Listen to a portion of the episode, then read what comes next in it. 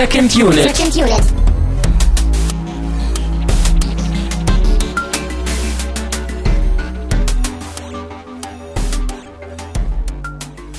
Herzlich willkommen zu einer neuen Ausgabe von Second Unit. Mein Name ist immer noch Christian Steiner und ich habe bei mir gleich zwei Gäste. Einen davon kennt ihr. Es ist Tamino Mut in Kiel. Hallöchen.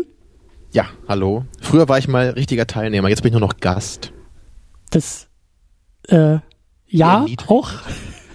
Du bist, du bist halt auch nicht, das muss man dazu sagen. Wir sind beide nicht Experten in dieser Sendung, deswegen haben wir uns ja. zur Abwechslung mal einen Experten eingeladen und das ist der Thomas. Hallo Thomas. Oh, danke schön erstmal. Monströse Grüße nach äh, Kiel und nach Berlin. Ja. Es geht in dieser Sendung, es geht in dieser Sendung, wie der Titel ja schon sagt, um gleich zwei Godzillas. Wir haben, wir haben Großes vor. naja. Äh, wir haben viel vor. Und zwar werden wir in dieser Sendung über den Godzilla von 2014 sprechen. Das ist der jüngste US-Godzilla, großer Blockbuster. Und wir sprechen auch über den aller, aller, aller, allerersten Godzilla aus Japan aus dem Jahr 54 und wollen die beiden Filme auch ein bisschen vergleichen und wollen auch Grundlage legen, um dann noch in zwei weiteren Sendungen zu äh, weiteren Godzillas zu sprechen. Das ist ein, ein größeres Projekt, was wir hier vorhaben, aber äh, da kommen wir, da kommen wir gleich zu. Ähm, ja, Thomas, du hast dich selbst in die Sendung eingeladen, vorgeschlagen und vor allen Dingen auch das Thema mitgenommen, weil du bist groß, großer, großer Fan dieser Filme. Ja, also erstmal konnte ich, vielen Dank erstmal natürlich, dass, äh, dass äh, ihr mich mit in die Sendung aufgenommen habt, was mich sehr freut. Und ich möchte da mal ein ganz klein bisschen Werbung dafür machen. Also ich kann jedem nur anraten, wirklich mit euch mal Kontakt, oder in dem Fall war es ja wir beide erstmal, Christian, Kontakt aufzunehmen und deinem Ruf ähm, Anfang des Jahres äh, Folge oder ich bin ihm Folge, habe ihm Folge geleistet, ähm, indem ich äh, einfach mal ein Thema vorgeschlagen habe und äh, gesagt habe, Mensch, wie wäre es mal, wenn ihr, ich konnte das ja so nicht stehen lassen, was Tamino sagte, dass er bereits alle relevanten Filme besprochen hat. kann natürlich nicht ganz so, das an der Stelle nicht ganz so, also zumindest nicht ohne er, ohne sich auch, auch diesen Film mal gewidmet zu haben, stehen lassen. Habe also mit dir Kontakt aufgenommen und ähm, gesagt, wie wäre es mal, wenn wir über Kaiju, japanische Begriff für Monsterfilme, wenn wir mal darüber reden. Und äh, nicht über irgendwelche japanische Monsterfilme, weil ich glaube, das, was einem zuerst draußen einfällt, ist der Name Godzilla. Mhm. Ähm, und äh, ja, so bin ich da mit dem Thema an dich herangetreten und es hat wahnsinnig Spaß gemacht, einfach äh, äh nicht nur eine Antwort von dir zu bekommen, aber dann auch kurze Zeit später mit dir direkt mal persönlich Kontakt aufzunehmen und diesen Schritt vom passiven Hören, Zuhören hin äh, in Richtung aktiver Teilnahme ähm, dann auch vollziehen zu können. Das war schon mal ganz super. Dafür möchte ich mich also ganz herzlich bedanken.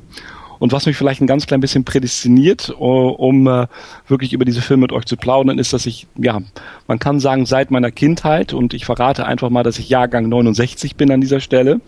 Also ähm, seit meiner Kindheit, ich glaube mit da musste meine, meine, meine Eltern, meine Mutter ist, glaube ich, sogar noch mit ins Kino gekommen, weil äh, ich damals wirklich irgendwie sechs oder sieben war. Und teilweise waren die Filme, glaube ich, wow. damals auch schon ab zwölf. Jedenfalls sehr früh das erste Mal mit Godzilla äh, in den schönen Sonntagsnachmittagsvorstellungen bei uns im es hört sich jetzt wirklich so romantisch an, Kino um die Ecke, äh, mit dem äh, Godzilla, mit den Filmen Bekanntschaft machen durfte. Und ähm, wie kann es anders sein? Ich plaudere mit euch jetzt ein paar Jahre später drüber. Das heißt, sie haben mich in irgendeiner Art und Weise geprägt und haben mich nicht losgelassen. Es gab natürlich dann immer mal Phasen, wo man ein bisschen aktiver unterwegs war oder nicht so sehr, aber ja, sie sind mir über die Jahre, Jahrzehnte sehr ans Herz gewachsen und ähm, na klar haben wir auch eine kleine Szene dazu. Das Internet macht es ja möglich, dass man sich dann, äh, dann wirklich mit, mit Leuten verknüpft, von denen man es nie gedacht hätte, man also, dass man allein auf der Insel ist, aber auf der Monsterinsel sozusagen. Ähm, das ist Gott sei Dank nicht der Fall und so ist die Faszination eigentlich über die Jahre ja immer da geblieben. Und da habe ich gedacht, jetzt wird es mal Zeit, vielleicht das als Thema bei Second Unit vorzustellen. Ich freue mich hier zu sein. Ja, das ist auch ein, ein sehr schönes Thema und wie du auch gesagt hast, für uns noch, noch blinde Flecken oder eher blinde Flecken. Ich glaube, Tamino, du kanntest auch vorher nur den Emmerich Godzilla von 98. Ja, den habe ich damals nämlich auch im Kino gesehen, als der neu rauskam. Da wow. muss ich, glaube ich, so elf oder so gewesen sein. Ne? Ich glaube, 98 kam der raus und wir beide sind ja Jahrgang 87. Mhm. Ja, äh, ich fand den damals ganz cool, das weiß ja. ich noch. Ich war als Kind auch ein riesiger Fan von diesen Apache-Kampfhubschraubern, die in diesem Film nämlich recht prominent auftauchen. ähm, deswegen fand ich den Film halt ein bisschen besser, als ich den heute wohl einstufen würde. Sehr schön, ja. Ich meine, so klar, wenn man den, also ich, ich habe den jetzt wirklich Jahre nicht mehr gesehen, aber so mhm. ab und mhm. zu habe ich mal ein Review nochmal angeschaut und der ist halt echt furchtbar. So, das, das sieht, glaube ich, auch die ganze Welt nicht anders. Ähm, ja, ansonsten habe ich, glaube ich, ähm, ich habe bestimmt mal so Ausschnitte gesehen im Fernsehen. Ne? Dann habe ich gleich mal eine halbe Stunde reingeguckt, so bei älteren Godzilla-Streifen. Ich kann mich auf jeden Fall noch an so Laserpanzer erinnern, äh, die ja, glaube ich, auch öfter mal auftauchen in den alten Werken. Ähm, mhm. Aber ich, ich weiß nicht, ob ich da jemals irgendwie einen ganzen Film mal gesehen habe als Kind. Ich glaube nicht. Mhm. Und das habe ich jetzt erst im Zuge dieser Sendung dann mal aufgeholt in den letzten Tagen und Wochen. Ja. Ja, also auf jeden Fall finde ich die Gelegenheit jetzt auch sehr schön, ne, wie Thomas schon angedeutet hat, äh, dass, dass Christian und ich eben nicht so die Berührungsfläche mit diesem Film, glaube ich, haben. Aber jetzt eben im Zuge ne, dieses Projekts hier können wir uns gleich einen Experten hier zu Rate ziehen und so dann einen ganz guten Einstieg finden in dieses Genre. Ja. Ja, ähm, bevor wir da auch reinspringen, äh, gebe ich uns allen nochmal die Gelegenheit, die Ärmel hochzukrempeln, indem ich nochmal ganz kurz einen Exkurs mache in Richtung Flatter und Richtung Patreon. Denn, wie es sich gehört, sagen wir natürlich Danke. Wir sagen Danke an alle, die über Flatter spenden. Und wir sagen ganz besonders Danke an die Leute, die über Patreon spenden. Das sind Sultan of Swing, Walter White, Michael Weidert, Stefan Manken und Jonas Mapache, die eben auch sowas alles hier möglich machen. Vielen, vielen Dank. Und wenn wir schon dabei sind, vielleicht auch noch ein kleiner Aufruf, äh, wenn ihr auch mithelfen wollt und nicht irgendwie spenden wollt oder könnt, was immer gut funktioniert, ist eine Bewertung bei iTunes oder bei anderen Podcatchern, die ihr irgendwie benutzt oder teilt auch sehr, sehr gerne die Sendung über Twitter und über Facebook und über E-Mail und im Bekanntenkreis. Aber ja, gebt so vielleicht auch ein wenig zurück und ähm, genau.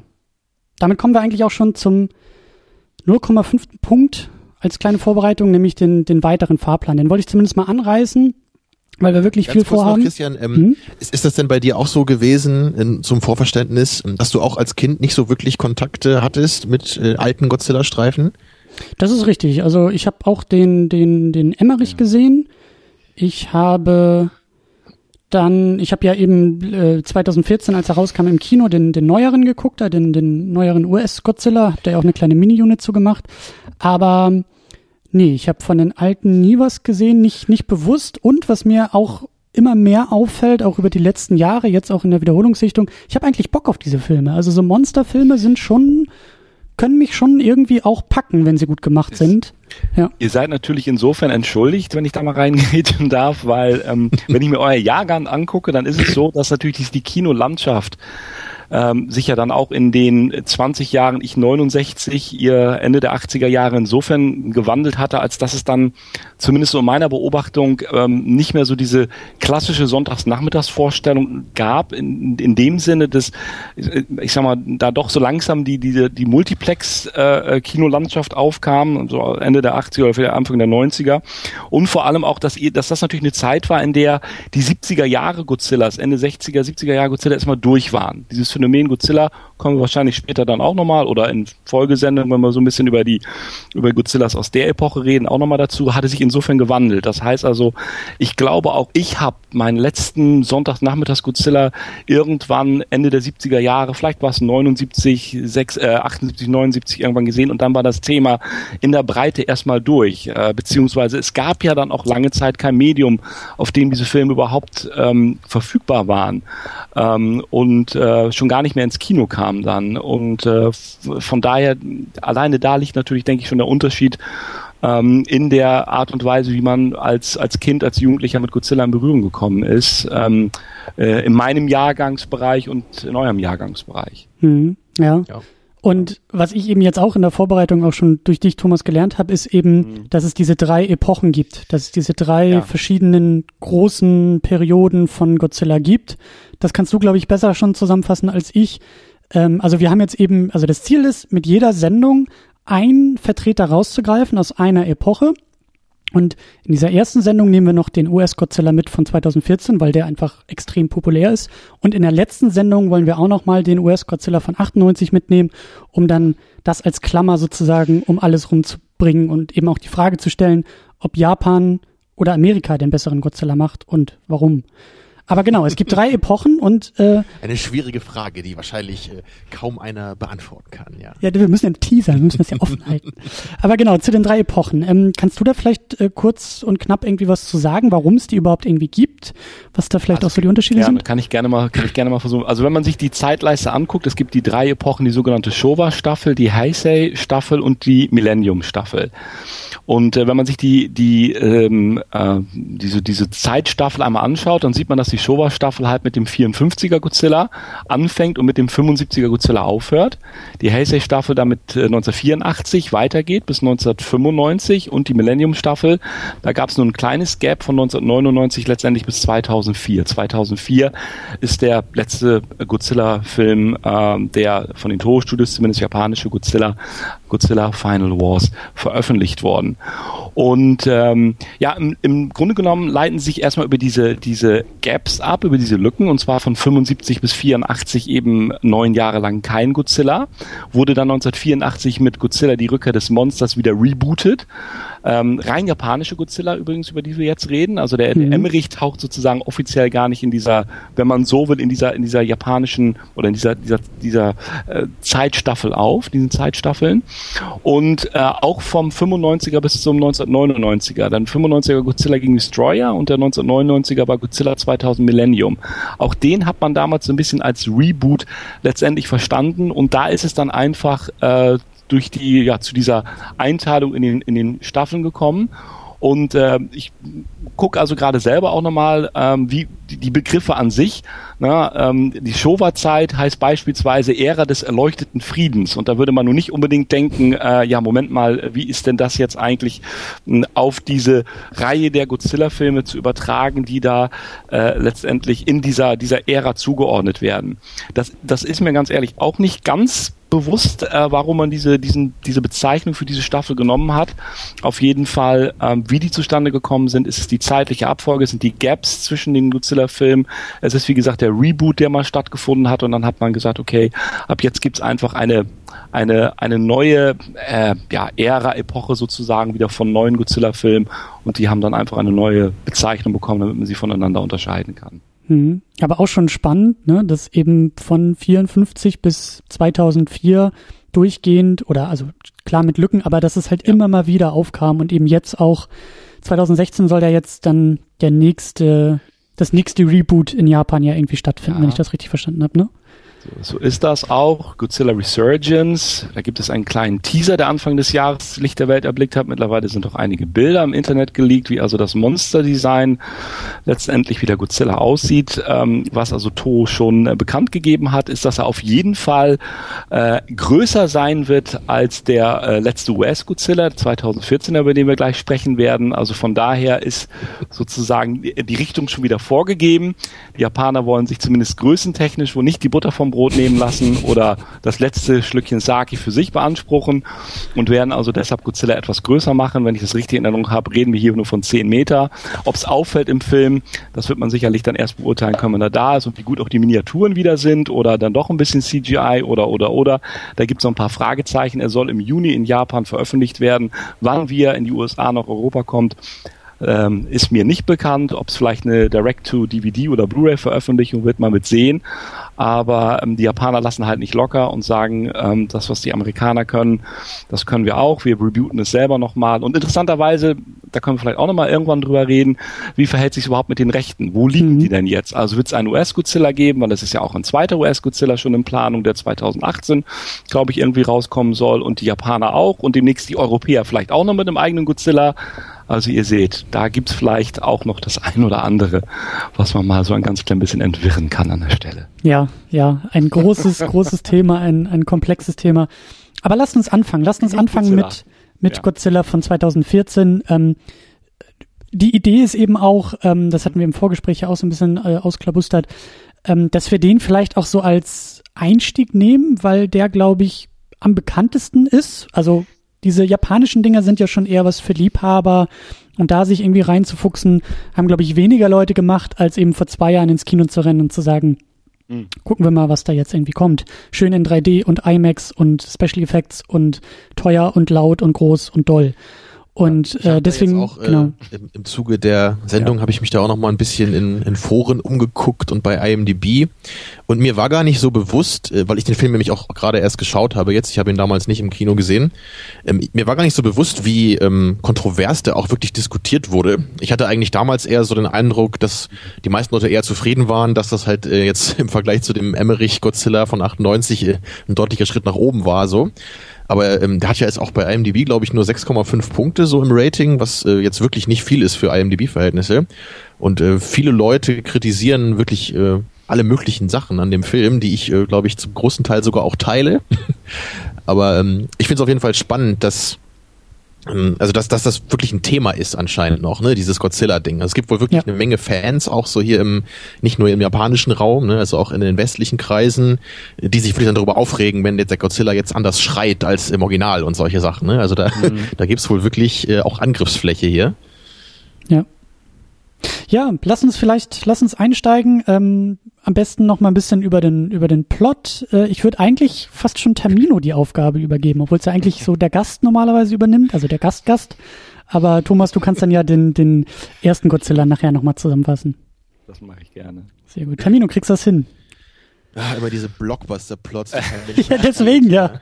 Ja, ja ich. Äh, ja, wie war das denn nochmal hier? Also am Anfang äh, sind wir in so einer Ach, das war mehrere Zeitebenen. Ne? Also erstmal sieht ja. man, glaube ich, ganz am Anfang aus den aus den 54 hat man gibt es kurze Aufnahmen von so einem Atomtest oder sowas. Mhm. Ne?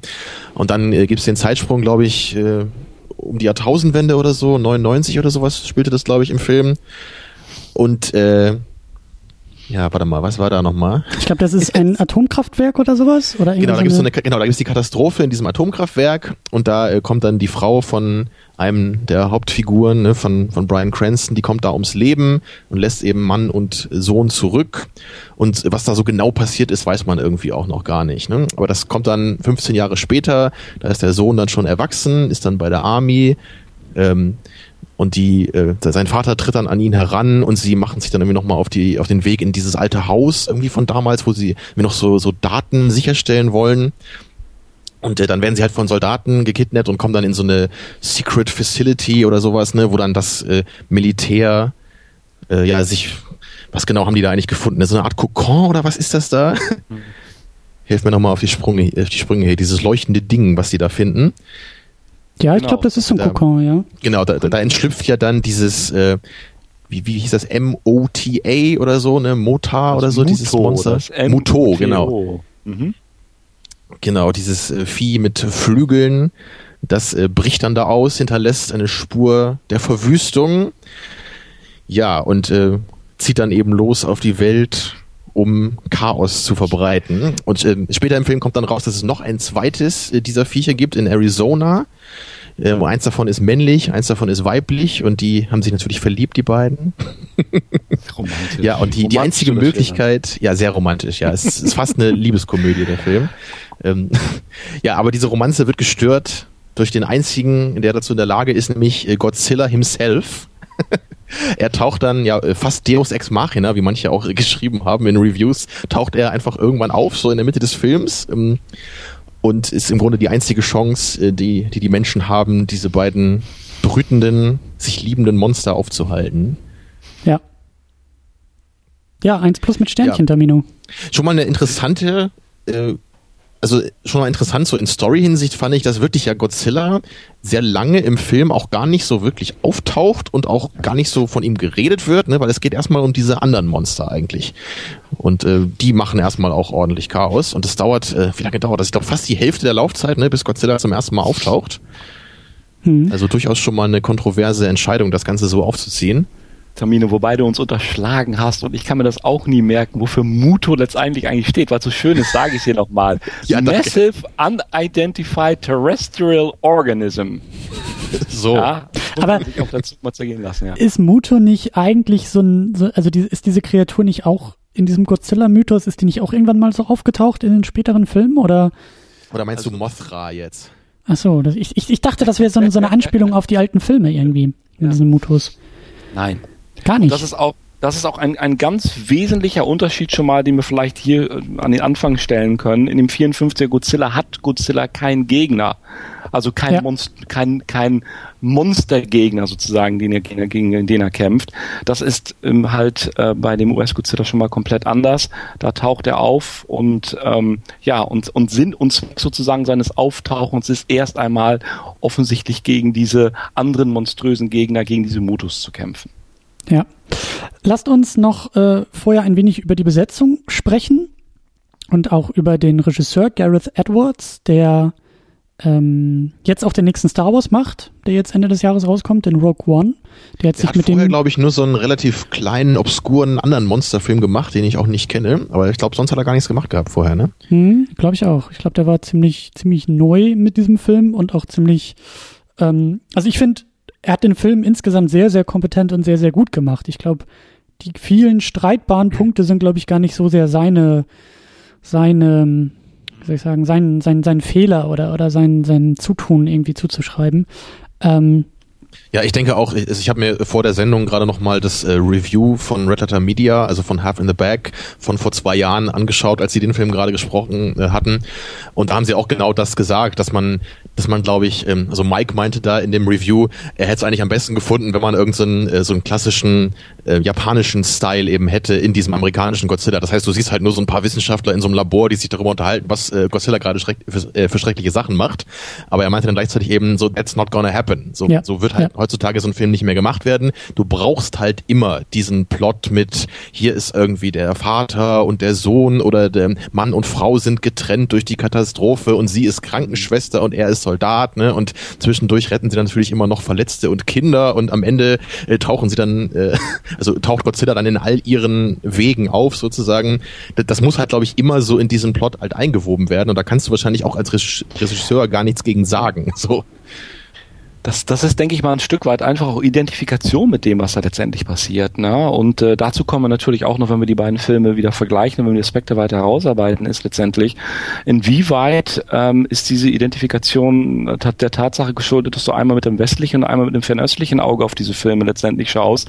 Wobei, hm, vielleicht ist auch ganz interessant, ähm, so als kleine Randnotiz, alles ist ja auch letztendlich mit der, mit dem, mit dem wachsamen Auge und mit der Genehmigung von, von To aus Japan also das mhm. ist ja mhm. das Filmstudio letztendlich, das die Rechte an diesem ganzen Godzilla, Godzilla Franchise letztendlich auch besitzt und das hat auch schon gewisse Dimensionen in Japan selber. Also ähm, da kommen wir wahrscheinlich auch noch später drauf. Von daher ist es eine ganz, ganz wichtige Identifikationsfigur an sich. Und für mich ist es immer wieder erstaunlich, weil ich mich dann auch manchmal frage, so nachdem ich dann also ähm, den US-Godzilla gesehen habe, ähm, ähm, was eventuell so die Beweggründe für Toro waren, zu sagen, ähm, okay, ähm, das akzeptieren wir so, damit können wir es anfangen, das verstehen verstehen wir selber letztendlich und wir und wir sind uns damit äh, und sind sich damit im Klaren gewesen, wie wie dieser Godzilla sich entwickelt, weil was man denke auch nicht von der Hand weisen kann, ist, dass der US Godzilla natürlich auf die Breite bezogen schon einen Einfluss auf die Dinge, einen Einfluss auf die Evolution vorher offensichtlich hatte, in welcher Art und Weise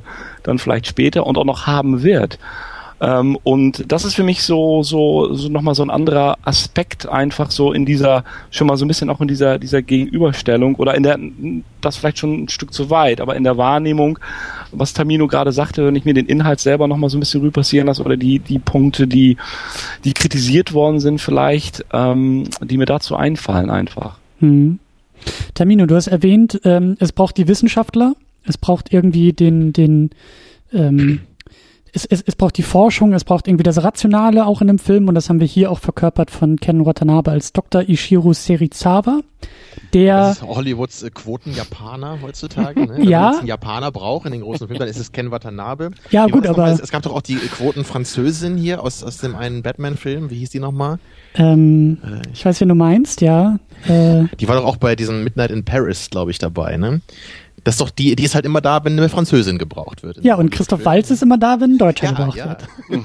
Hollywood ist da sehr, sehr konstant mit dem Casting. Und Arnold Schwarzenegger wenn Österreicher gebraucht. ja, die Zeiten sind ja leider vorbei, ja. Größtenteils. Ja.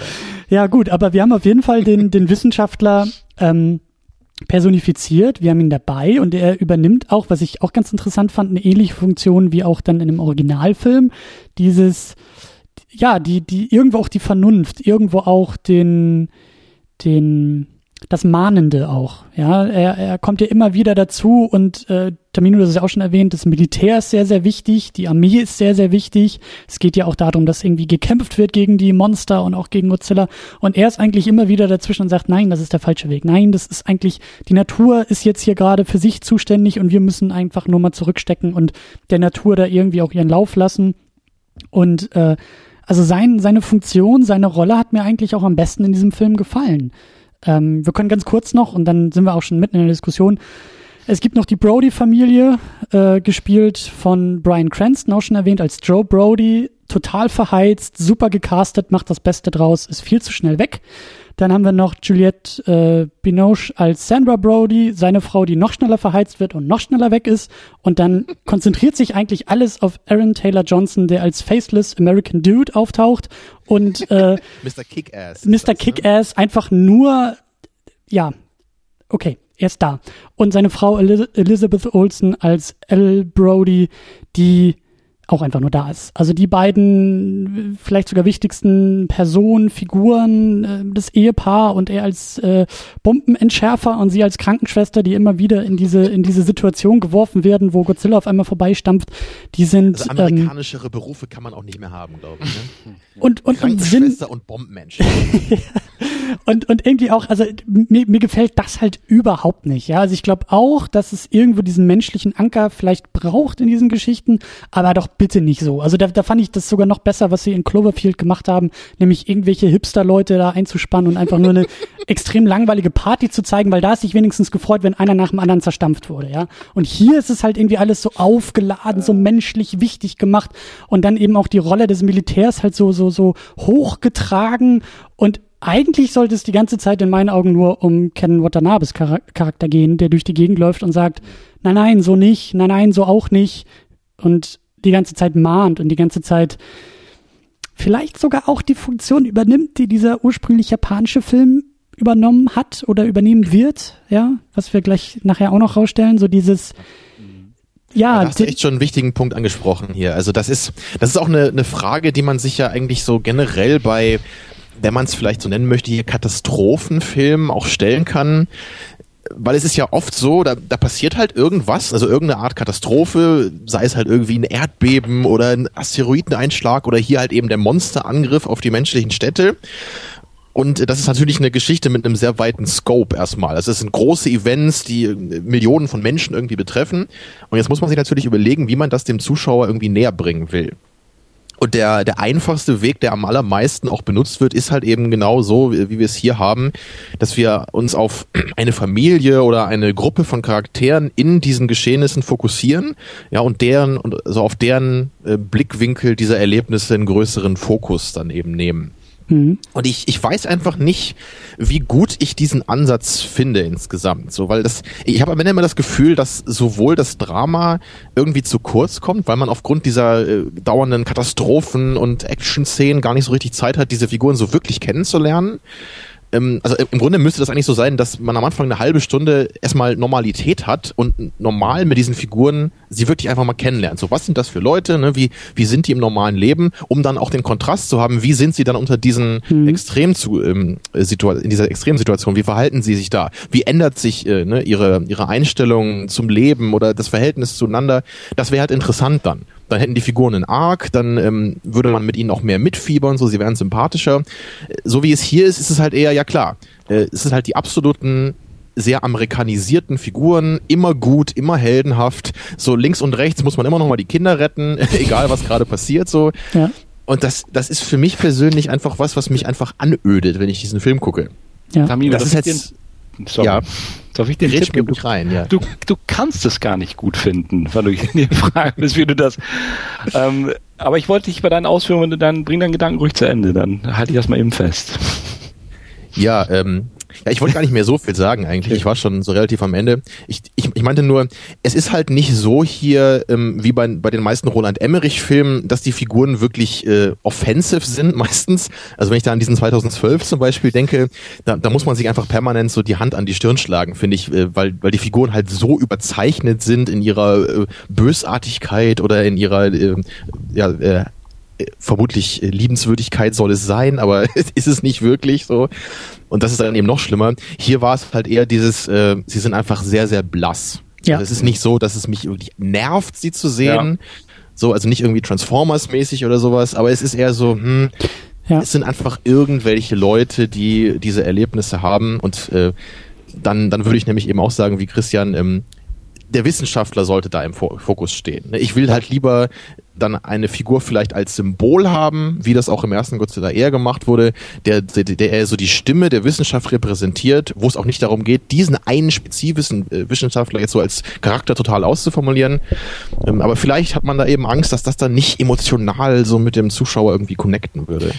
Darf, da, darf ich den Gedanken kurz aufgreifen, Gerne. was ganz wichtig ist für mich, hast du gesagt, diese Blässe, woher kommt diese Blässe eigentlich?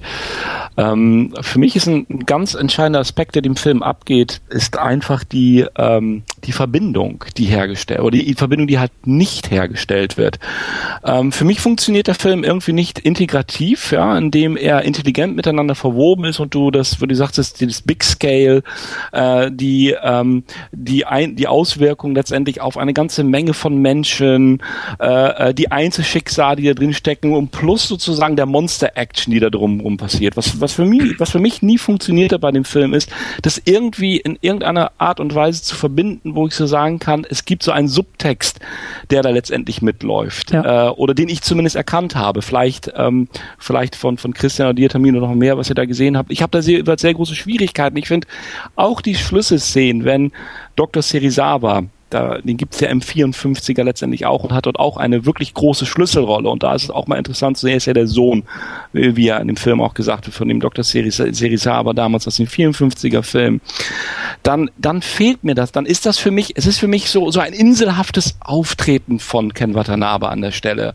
Ja, äh, ich, ich habe das Gefühl, man wusste gar nicht ganz genau, okay, es ist eine, eine Hommage, eine Reminiszenz an die alten Filme, weil es muss, dieser Japaner muss daher.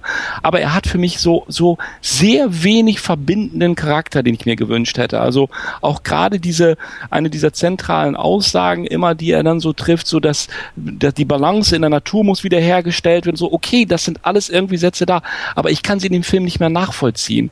Ich kann sie insofern nicht nachvollziehen, weil, äh, weil, weil offensichtlich für mich die Anknüpfungspunkte einfach irgendwie fehlen. Dann hast du wieder Monster Action, dann hast du irgendwie die, die Mutus da drin, wo man auch wieder sagt, das wirkt alles total super und irgendwie total gigantisch, aber, aber warum? Warum? alleine schon ein US-Godzilla, wenn es wirklich ein Reboot sein soll, wo, die erste Aufgabe oder Godzilla nur Sinn und Zweck hat, dass, dass er das Gleichgewicht der Natur wiederherstellt, immer gegen die Mutos kämpft. Ich finde, da muss so viel vorher noch geklärt werden, was so viel spannender ist, nämlich sozusagen seine Position zur Gesellschaft, ja. seine Position zur Aussage sozusagen, äh, ähm, äh, was, was, was, was ist diese Balance in der Natur letztendlich? Warum ist sie aus den Fugen geraten? Bitte nur, weil äh, äh letztendlich das äh, ähm, Atomkraftwerk äh, in Japan äh, explodiert ist. Und das sind so Sachen, jetzt nur mal so ein bisschen lose hinein, hineingestochen in den Film jetzt, die wenn ich so ein bisschen deine Analyse, deine Gedanken dazu höre, Termine, die mir dazu einfallen, das funktioniert hier nicht für mich. Hm. Oder an viel zu wenig Stellen jedenfalls, um, ähm, um das ähm, äh, genau, um, um sozusagen diese, diese Aspekte in dem Film sehen zu können. Hm, also ähm, du hast ja nach Subtext gefragt. Und ich glaube da schon auch einen Subtext äh, gefunden zu haben, der mich aber auch eher ärgert in einem Film.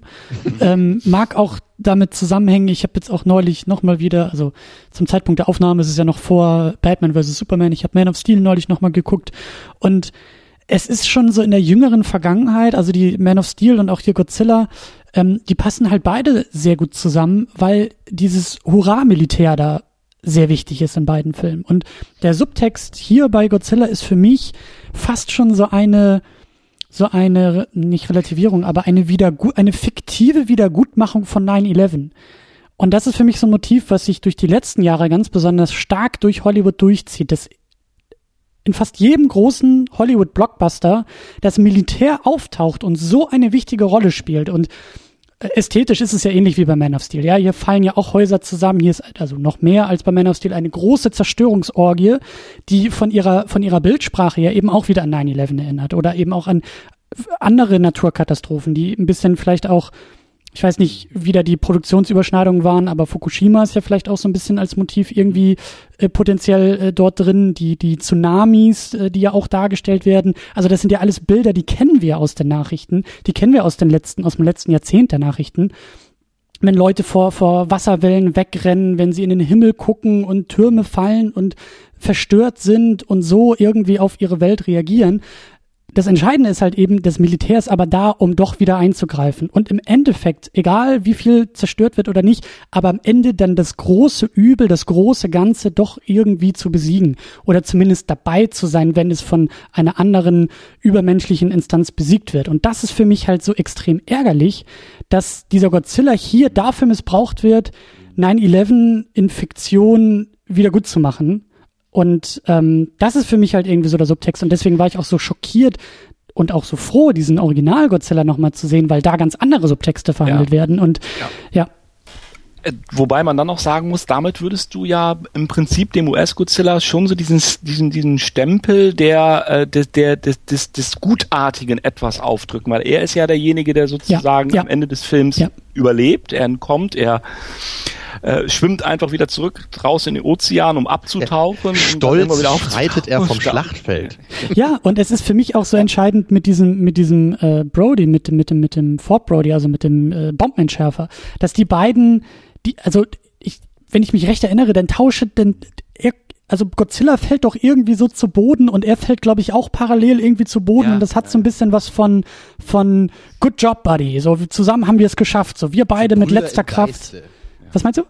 Brüder im Geiste. So. Ja, genau. Und, und, und da so eine Verbindung herzustellen. Und das ist vielleicht auch, also ich will nicht sagen, dass es überinterpretiert ist, weil ich an sowas nicht glaube, aber mein Argument wäre, dass die Verbindung zur Gesellschaft tatsächlich da ist, aber die Gesellschaft halt aus, also durchgestrichen wird und Militär drüber geschrieben wird und dass Godzilla eine Verlängerung des amerikanischen Militärs darstellt über auch diese diese Person, über diesen Brody und Godzilla, die wenn man so will, wie, wie du gesagt hast, so Bruder im Geiste sind, ja, die stehen für das Gleiche, die und damit auch wieder Amerika und das Militär, die sorgen dafür, dass eben die äh, Balance der Natur, ja, dass, dass die wiederhergestellt wird. Und das ist halt so eine, ich meine, das kann man den Amis nicht verübeln, aber ich finde es halt trotzdem schade, dass es diese US-zentrierte Sichtweise auf die Dinge und auf die Welt. Und das hat mich eher geärgert an dem Film. Ja, ich, ich würde da auch gerne nochmal äh, was dazufügen. Ähm, als ich nämlich den Film jetzt gerade gesehen habe, ähm, da habe ich eigentlich vermutet, dass, ähm, dass der Film in irgendeiner Tradition auch steht äh, zu einem japanischen Film vorher. Äh, weil was mich extrem verwirrt hat, ist wirklich die Rolle von Godzilla selber hier. Äh, nicht nur, dass er so spät auftaucht in seinem eigenen Film, äh, sondern äh, wie mit ihm umgegangen wird. Weil ja erstmal bin ich jetzt davon ausgegangen, ne, Godzilla ist halt der Feind der Menschen. Und immer wenn mhm. er auftaucht, haben alle Angst, weil Godzilla alles kaputt machen mhm. möchte und Atomkraftwerke frisst, so ungefähr. Aber hier ist es ja so, ähm, ich, ich habe gar nicht so richtig verstanden, was eigentlich Godzillas Motivation ist. Also warum kämpft er überhaupt gegen diese Monster? Hat das irgendwie sowas mit einem Revier oder so zu tun? Ähm, und dann, dann auch so diese, diese ganzen Szenen so im, im zweiten Drittel des Films, äh, wo so, ja, oder, oder ein bisschen später noch, wo dann so diese Militärschiffe und Godzilla immer so nebeneinander fahren beziehungsweise schwimmen. Ja, äh, ja. Das wirkte ja so, als hätten die so eine, so eine Allianz irgendwie beschlossen. Und für mich so als äh, unwissender Zuschauer war das einfach nur so, hä, was? Diese Schiffe fahren jetzt daneben Godzilla? Wie, woher wissen die denn nicht, dass der jetzt nicht einfach die alle umbringt? Also, also Thomas, kannst du mich da ein bisschen aufklären oder war das für dich genauso befremdlich? Also wie ist das Verhältnis der Menschen zu Godzilla hier? Oder also, also gibt es da irgendwie eine, eine Vergangenheit, äh, warum Godzilla hier nicht mehr als so angsteinflößend gesehen wird, wie das noch im Original der Fall war. Ja, ähm, wenn du das mit dem Original vergleichst, dann ähm, stellt sich diese Frage, stellt sich mir auch absolut. Äh, ich glaube, es wurde ja in dem Film, wenn ich das auch noch richtig erinnere, habe es auch noch ganz lange, als ich ihn geguckt habe, auch noch gesagt, dass äh, nicht nur, dass er, dass er da ist, um das Gleichgewicht letztendlich natürlich wieder äh, entsprechend einzustellen, was ja seine Rolle ist, sondern er ist ja der der, der Super Predator, der Super Predator, ne? also aus einer Epoche irgendwie äh, vor x Millionen Jahren, die man weder als Jura, glaube ich, noch als Kreide irgendwie genau zuordnen kann und hat da so seine Nische gefunden und die Atmosphäre damals war eben halt wesentlich mehr von Radioaktivität durch, durchtränkt ähm, und oder durchflutet und dadurch konnten sich dann eben halt Kreaturen wie wohl die Mutos und wie ein Godzilla überhaupt herausbilden, weil sie damals viel dieser natürlichen Radioaktivität dann da absorbiert haben, also als sozusagen Nahrungsgrundlage. Und das war ja irgendwie und und dann, nachdem also sich die Atmosphäre wieder geändert hatte, die Radioaktivität abgenommen hatte, haben sich dann dementsprechend in einer Art Tiefschlaf oder wie auch immer unten im Ozean zur Ruhe gesetzt und sind dann letztendlich äh, durch die Atombombenversuche, jetzt im US-Godzilla, durch die Atombombenversuche wieder erweckt worden. Es wurde wieder mehr Radioaktivität freigesetzt, also als Nahrungsgrundlage und das hat offensichtlich den Godzilla da bei der Gelegenheit auch wieder ähm, aktiviert und zum Leben erweckt. Ähm, um nochmal auf deine Frage aber zurückzukommen, ähm, Godzilla, der Ursprungs, der erste Godzilla, der 54er Godzilla, da ist Godzilla natürlich oder tatsächlich eine Bedrohung. Ähm, innerhalb des Films da werden wir sicherlich nachher auch noch etwas drüber sprechen, wandelt sich allerdings schon so ein klein bisschen, aber aus gut nachvollziehbaren Gründen letztendlich auch die Sichtweise der Japaner, die Sichtweise auch des Wissenschaftlers, des Militärs auf den Godzilla an sich, äh, auf die Erscheinung. Ähm, und ähm, damit ist der Film allerdings dann auch zu Ende. Also er wird letztendlich, das darf ich vielleicht schon mal vorwegnehmen, im 54er Film im Gegensatz zum US-Godzilla schon mal vernichtet, was ja schon mal ein wesentlicher, äh, getötet, was schon mal ein wesentlicher Unterschied ist ist. Ähm, und zum Zweiten, erst im Laufe der Godzilla-Filmreihe mutierte äh, das äh, Monster, mutierte Godzilla dann allerdings relativ schnell zu einem Sympathieträger und zu einem Beschützer der Menschheit, zu einem Freund der Menschheit äh, äh, und zu dem guten Godzilla letztendlich. Immer wieder mal mit äh, im Laufe der Filmreihe immer wieder mal mit Abweichung, dass man wieder etwas böser dargestellt hatte, aber der Bann war sozusagen nachher gebrochen und man wollte, da können wir sicherlich auch diskutieren, warum es überhaupt diese Entwicklung gab, man wollte Godzilla eher als das Gute äh, äh, Monster darstellen, als das, was es eher, was den Menschen beschützt und was auch beschützenswürdig letztendlich ist. Das sind natürlich ist so ein Aspekt, der um wieder zurück auf den US-Godzilla zu kommen, der äh, ja auch da nicht vermittelt wird letztendlich. Also es ist für mich auch nicht transparent, warum gesagt wird, äh, er, er ist dafür da, die die Balance in der Natur wiederherzustellen, weil das wirklich ja so ein bedeutungsschwerer Satz ist. Ähm, und auf der anderen Seite aber dann äh, nicht nochmal Lust hat, sozusagen das Stadium, was gefüllt ist, vom Menschen nochmal anzugreifen, weil er einfach sagt, äh, ich komme aber da direkter zum Ozean und ich trampel da einfach nochmal durch. Tut er nicht, sondern, ne, sondern er steht halt auf und da möchte man, fühlt man sich an die, an, an die Godzilla-Filme zurückerinnern, wo die Menschen nachher noch auf dem Hügel stehen und kleine Kinder ihm hinterher winken und sagen, auf Wiedersehen, Godzilla, so. Und er verschwindet dann in den Fluten. Das sind diese ganz ikonischen Bilder. Da sind wir nicht weit weg im US-Godzilla dann, ja. ja. Es wird ja. etwas anders dargestellt. Ich habe es ja gerade schon gesagt, wenn der Brody hinfällt und dann langsam wieder aufsteht und diese, genau, dieser, dieser Freund im Geiste sozusagen dann, ähm, äh, das äh, ja, es ist ähm, so dargestellt, wie sich das äh, der Regisseur oder der Drehbuchautor wie auch immer so gedacht haben und äh, sie haben sich wohl nicht getraut, ihn wirklich ähm, dann auch vielleicht schon im Hinblick auf auf auf äh, auf die Folgeverfilmungen, die da kommen, äh, entsprechend zu töten, so wie es im Original japanischem Godzilla am Ende des Films der Fall war.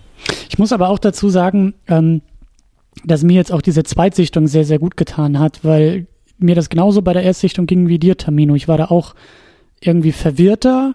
Und jetzt bei der Zweitsichtung, wenn man genau drauf achtet, ist eben auch schon von vornherein eigentlich das Verhalten von Godzilla eher, ne, nicht passiv, aber also gegen, also den, er, er tritt auch gar nicht erst feindlich den Menschen gegenüber auf, aber der Mensch nimmt es so wahr.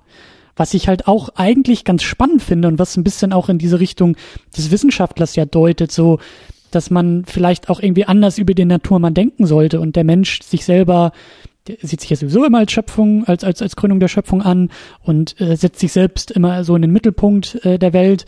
Aber dass man das vielleicht auch mal überdenken sollte. Und genauso ähm, ist es halt gar nicht mal so, also Godzilla ist gar nicht so feindlich, wie der Mensch es am Anfang denkt. Und daher, da, da, also das, das, das wäre so das positive Argument, was man da vielleicht ein bisschen draus stricken könnte. Ich finde es aber nur ein bisschen schwach, dass der Film selber das einfach nicht so aufgreift. Also das, das passiert einfach eher, wenn man weiß, worauf man achten soll, kann man sehen, aber der Film greift es halt irgendwie nur ganz schwach auf. Ja, also bei mir war es ja wirklich so, ich habe ja im Gegensatz zu euch jetzt gerade so die ganz frische Sichtung hinter mir ähm, und mich hat es einfach verwirrt. Ich finde auch den Gedanken mhm. eigentlich interessant, äh, wenn man äh, sagt, ne, Godzilla ist ja vielleicht gar nicht der Villain. So natürlich, da ist ein riesiges Monster, dann denkt man natürlich erstmal, oh mein Gott, wir müssen uns verteidigen und so weiter. Ähm, aber ich, ich war hier einfach nur verwirrt, äh, weil ähm, es gibt ja wirklich diese Szene, da fahren diese Schiffe dann neben Godzilla her her, weil sie ja. anscheinend völlig sicher sind, dass er sie nicht angreifen wird. Aber dann gibt es dann diese Szene auf dieser Brücke, ne, wo, wo diese Brücke dann zerstört wird und Godzilla da das habe ich auch nicht so ganz verstanden. Also er, er greift sie ja, glaube ich, nicht so richtig an, aber trotzdem schießen sie dann irgendwie auf ihn, weil sie dann doch irgendwie nicht so wissen, was er gerade will. Ne, und gleichzeitig gibt es dann auch diesen Schulbus, wo dann der eine Junge wieder drin sitzt und der ja, ja. gerettet werden muss. So. Aber das, ich habe irgendwie davor gesessen und dachte nur so, hä, was passiert gerade? Ist, ist Godzilla jetzt äh, ihr Freund, der gleich gegen diese anderen Monster kämpft? Oder warum schießen sie jetzt dann auf ihn? Naja, ich, ich, ich habe irgendwie nie das Gefühl gehabt, dass der Film mir das so richtig vermittelt, ne, was hier eigentlich gerade so, so wer hier auf welcher Seite steht von den Monstern. Ja, ja und ich finde, er macht das auch irgendwo, wenn, wenn ich genau den Gedanken nochmal aufgreifen darf, er macht es auch dann irgendwie so plump plakativ, indem ähm, der Dr. Serizawa ja gefragt wird an der einen Stelle, äh, was sollen wir denn jetzt tun? Und er dann sagte, lass die kämpfen. Ja, also es wird nicht aus sich selber heraus und aus der Situation gelöst, sondern äh, er sagt und dann passiert das auch irgendwie, äh, ähm, äh, dass, äh, dass offensichtlich er da die absolute Autorität ist ähm, und äh, das Militär wohl auch beraten kann und alle anderen wohl auch irgendwie überstimmen kann. Ich weiß auch gar nicht genau, wie das dann funktioniert, aber das ist dann wahrscheinlich auch relativ unerheblich. Und dann passiert das einfach. Ich meine, diese Konsequenz, die sich allein aus dieser Aussage letztendlich ergibt, weil ich meine, lass sie kämpfen bedeutet also durch Hochhäuser Häuser, durch Fußballstadien eventuell, durch mhm. Highways, die verstopft sind, also Millionen Menschen oder oder vielleicht nicht Millionen, aber aber viele Menschen und dann passiert das einfach. Das ist das ist für mich auch mh, hm, wieso wieso äh, äh, ich meine der der ist halt irgendwo das Gewissen und er ist halt derjenige, der vielleicht noch am ehesten in der Lage ist irgendwo diesen Subtext in dieser Film hat dann äh, auch in, in ein bisschen in Worte zu fassen oder diese Ebene, die der mitschwingt. Das ist jetzt nicht unbedingt Christians Subtext, den er da herausgelegt gelesen hat. Und das war für mich auch dann nochmal irgendwie sowas wie äh, halbgar an der Stelle. Er wird ja. da, es ist, er ist halt irgendein ein ein, ein Vehikel in dem Moment, aber es entfaltet sich nicht bei ihm. Und das reicht doch nicht aus, wenn er da, wie gesagt, irgendwie 20 Sätze irgendwie und, und als Japaner in dem Film auftaucht. Also alles ähm, irgendetwas, was, ich komme da zurück auf den, auf den Anfang meiner Beobachtung, wo ich eben halt keine, keine wirkliche Verbindung sehe, ne? keine Verbindung zu der, der, der Ebene des Godzilla an sich. Ähm, mhm. Schade.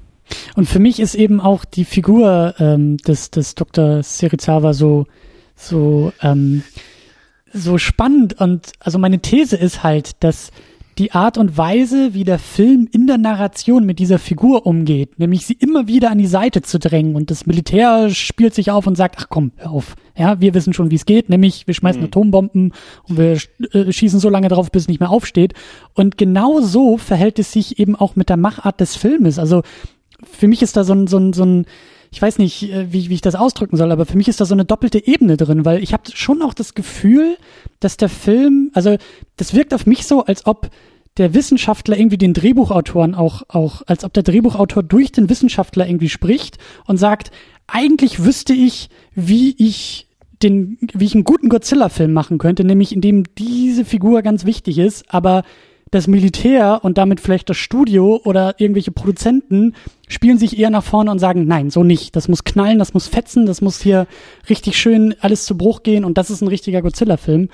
Und deswegen ist für mich irgendwie dieser Film auch so extrem schizophren, weil es ist eigentlich alles da. Es ist auch im Drehbuch alles da, ja. was einen guten Film ausmachen würde. Mhm. Es darf aber nicht in den Vordergrund kommen, sondern es müssen andere Faktoren, die wie aufgestülpt von außen ähm, wirken, die müssen aber wichtiger gemacht werden. Und da bin ich halt so, um auch nochmal den Bogen ganz zurückzuschlagen, da glaube ich auch, dass eben der Gareth Edwards das Beste draus gemacht hat in seiner Regie, weil er einfach dieses Drehbuch halt hatte, was er da verfilmen musste. Und ich will nochmal versuchen, auch in einem kurzen Halbsatz, und ich krieg auch bestimmt wieder dann auf die Schnauze dafür, aber es gibt auch positive Sachen. Wir reden so viel was? negativ über den Film. Aber ich finde, die ganze Inszenierung, ich finde auch dieses Anteasern von Godzilla und von der Monster-Action finde ich großartig und sehr, sehr schön gemacht. Ich finde auch die Set-Pieces von der Idee her geil. Es wäre halt nur schön, wenn sie narrativ auch irgendwie eingebaut werden und eben nicht nur einfach passieren. Das, das Monster-Design finde ich toll. Also es sind ganz, ganz viele tolle Sachen dabei.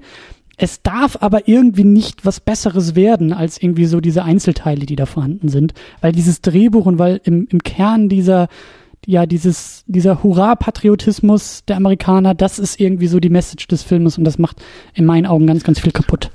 Das ist auch schade, weil ich hatte mich, ich hatte mich insbesondere darauf gefreut, wie diese Szene, ihr erinnert euch, wenn äh, der gute Dr. Serizawa die Taschenuhr seines Vaters herausholt und auf diese ganz bedächtig auf diese Taschenuhr guckt, sie aufmacht, sie auch noch zeigt mhm. und in dem Moment ja sagt, das ist die Tasche, ne, die ist ja irgendwie um eine gewisse Uhrzeit stehen geblieben. Ich weiß jetzt nicht mehr wie viel Uhr, aber ist auch unerheblich. Sie ist halt stehen geblieben und zwar im Jahre ne, 1945 an dem Datum, in dem entsprechend auf Hiroshima die Atombombe gefallen ist. Da habe ich so mal selber gedacht, ich sag, das wäre doch eine sehr coole Möglichkeit gewesen, irgendwo abzutauchen, daraus was zu machen. Er hat die Referenz, er spielt damit mit mit mit mit dem er Ereignis des Zweiten Weltkriegs sozusagen, mit dem, wo, wo Nullzeit ist im Godzilla-Universum, ja.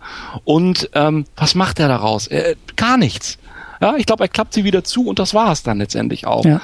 Und ich mag auch einige Sachen. Also ist nur nicht Christian. Also nicht, dass jetzt die, die unsere, unsere lieben Hörer, Hörerinnen denken, Gottes Willen. Nein, natürlich nicht. Aber ich, ich hab, ich, es ist vielleicht auch der Tatsache geschuldet, dass ich wirklich aus der 54er Perspektive das ganze Ding einfach gucke und einfach dann äh, so so ähm, mich wirklich solche Sachen einfach irgendwie fuchsen, wo ich dann wo ich dann sag, was was ist das denn? Was ist das für eine Referenz, die er da macht? Hat hat hat das stattgefunden in Japan 54? Hat es nicht stattgefunden? Was war also gab es schon mal ein Godzilla-Ereignis? Gab es kein? Was sind die Lehren da draus? Äh, was was sind die die Lehren, die, die das Militär, also offensichtlich nicht viele, wenn man das dann so, wie wir es gerade besprochen haben, einfach mal deutet und und und und das sind immer die Sachen und so da ist es so der der Funke ist ne so der der das da wird das das wird das Feuerzeug wird so angerieben und man sieht schon die Flamme und ach und doch wieder am Ziel vorbei. Und das ist immer so, was mich dann so ein ganz klein bisschen ärgert, weil ich denke, ähm, dass er da so abgebogen ist und solche Sachen einfach nicht aufnimmt. Ähm, das das macht es einfach leider irgendwie dadurch alles ein bisschen oberflächlicher. Ja, ich, ich würde das auch nochmal äh, so aus meiner Sicht nochmal als Frage vielleicht besonders an dich, Thomas, formulieren wollen. Mhm. Also wir haben jetzt, wir haben jetzt ja gerade bei den positiven Sachen so zwei, zwei Sachen habe ich da jetzt rausgehört bei euch. Einmal eben das Monster Design und diese, diese Frage mit dem, ja, man kann es vielleicht Action Teasing nennen, so habe ich es oft äh, so in negativer Form gehört. Oder positiv könnte man eben, eben sagen, der Build-up zu der finalen Action-Szene. Weil diese beiden Themen finde ich spannend. Also erstmal das Design.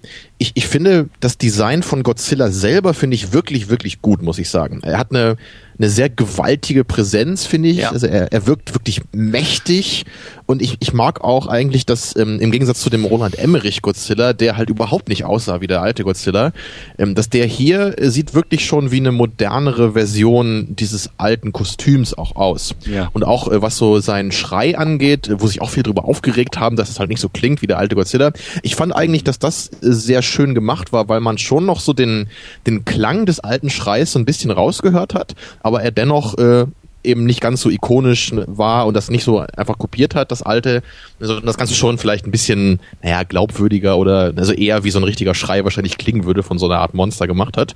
Also das fand ich eben in dieser Hinsicht schon ganz, äh, ganz äh, gut gelöst, so jetzt für eine moderne Godzilla-Variante. Äh, was ich nicht so toll fand, ehrlich gesagt, war das Design dieser, ich weiß nicht, Motas, Motus, Mutos, Mutos, Mutos. Ah. ja, das, das war irgendwie. Ähm, also ich, ich kenne halt auch, das weiß ich auch noch so aus der Kindheit, diese, diese alten Monster fand ich immer sehr, sehr cool in diesen Filmen. Also auch nicht nur Godzilla selber, sondern auch die anderen immer. Ne? Da gibt's ja auch diese, diese Schildkröte, gibt's noch, wie heißt die nochmal? Angilas. Äh, es gibt doch, nee, ich habe gerade einen anderen Namen im Kopf. Ach so. Ah, wie heißt Gamera das? meinst du? Du meinst Gamera, Gamera genau, Gamera oder Gamera, genau den, die hatte ich, genau, die, diese Gamera oder diesen, diesen Mosra, ne, diese, diese Motte oder Schmetterling. Also das, das waren so sehr ikonische Monster, finde ich, die halt auch ein sehr ähm, einprägsames Design hatten. Das hier, äh, ich, ich weiß nicht, das, äh, das fand ich so ein bisschen, bisschen blass und also ja, rote Augen, dreieckiger Kopf, graue Haut, äh, so ein bisschen insektenartig, äh, hat mich nicht so angesprochen, muss ich, muss ich ganz ehrlich mhm. sagen. Ähm, also da, da war der Godzilla selber für mich wirklich um Längen besser designt. Und äh, das ist der erste Teil meiner Frage an dich jetzt schon mal. Äh, da würde mich nämlich interessieren, gerade so aus der Sicht eines äh, Godzilla-Fans, was man denn da eigentlich will. Also will man da eher jetzt Monster haben, die ein bisschen glaubwürdiger sind als vielleicht Gamera? Oder mag man da eben gerade dieses sehr ikonische äh, Design? So, das ist Frage Teil Nummer eins. Merkt ihr das schon mal? Mhm. Und dazu kommt vielleicht dann auch wieder ein bisschen mehr an Christian noch die Frage, genau, einfach diesen, mit diesem Aufbau hier. Ne? Man kann sich ja erstmal fragen, warum gucke ich so einen Film an? Gucke ich den nicht eigentlich in erster Linie, um diese coolen Action-Szenen zu haben? ist halt die Frage, ne? was zieht man in erster Linie daraus? Ich glaube, bei mir kann ich das schon erkennen, dass ich äh, das eigentlich am liebsten mag an diesen Monsterfilmen, wenn man halt wirklich die Monster auch in Action sieht. Äh, und hier am Ende in den letzten 20 Minuten bekommt man da sicherlich auch einiges jetzt im modernen Gewand, was mich jetzt bei weitem nicht so zufriedenstellt, wie das äh, die alten Modelle und äh, Menschen in Godzilla-Anzügen können. Aber das war natürlich jetzt schon für, für CGI-Verhältnisse war das sehr gut gemacht, würde ich sagen. Aber vorher ist ja eigentlich nichts davon im Film. Ne? Da gibt's eben so ein paar Momente, da sieht man so, so für eine Minute so den, das Anbahnen eines Kampfes. Oder man sieht so in Nachrichtenberichten so ein paar Ausschnitte, wie die Monster kämpfen. Aber es ist keine richtige Action-Szene. Und da würde mich jetzt eben auch interessieren, stellt das den Godzilla-Fan zufrieden? Empfindet man das als eine clevere Möglichkeit zu einem Build-up fürs Finale? Oder denkt man, hm, ist aber irgendwie ganz schön mager so insgesamt der Film? Nehme ich so. den ersten Teil. Ja, erstmal an Thomas, würde ich, ich sagen. Ich sonst nochmal, falls ja. ich, falls ich äh, die Details dann noch etwas vergessen. Aber ich glaube, ich kann mich noch so ein bisschen dran erinnern. Nein, ganz, ganz okay. Ähm, ja, die Frage nach der, nach der, nach der Optik letztendlich und nach dem, wie Godzilla, wie die Mutos letztendlich designt sind, mhm. ähm, welche, welche, welche Aspekte da im Vordergrund standen. Also ähm, so ein bisschen nach meinen Gesprächen und auch Recherchen ist das ja tatsächlich immer die Frage nach der, nach der Erscheinung des Godzillas immer ein sehr schön kontrovers diskutiertes Thema.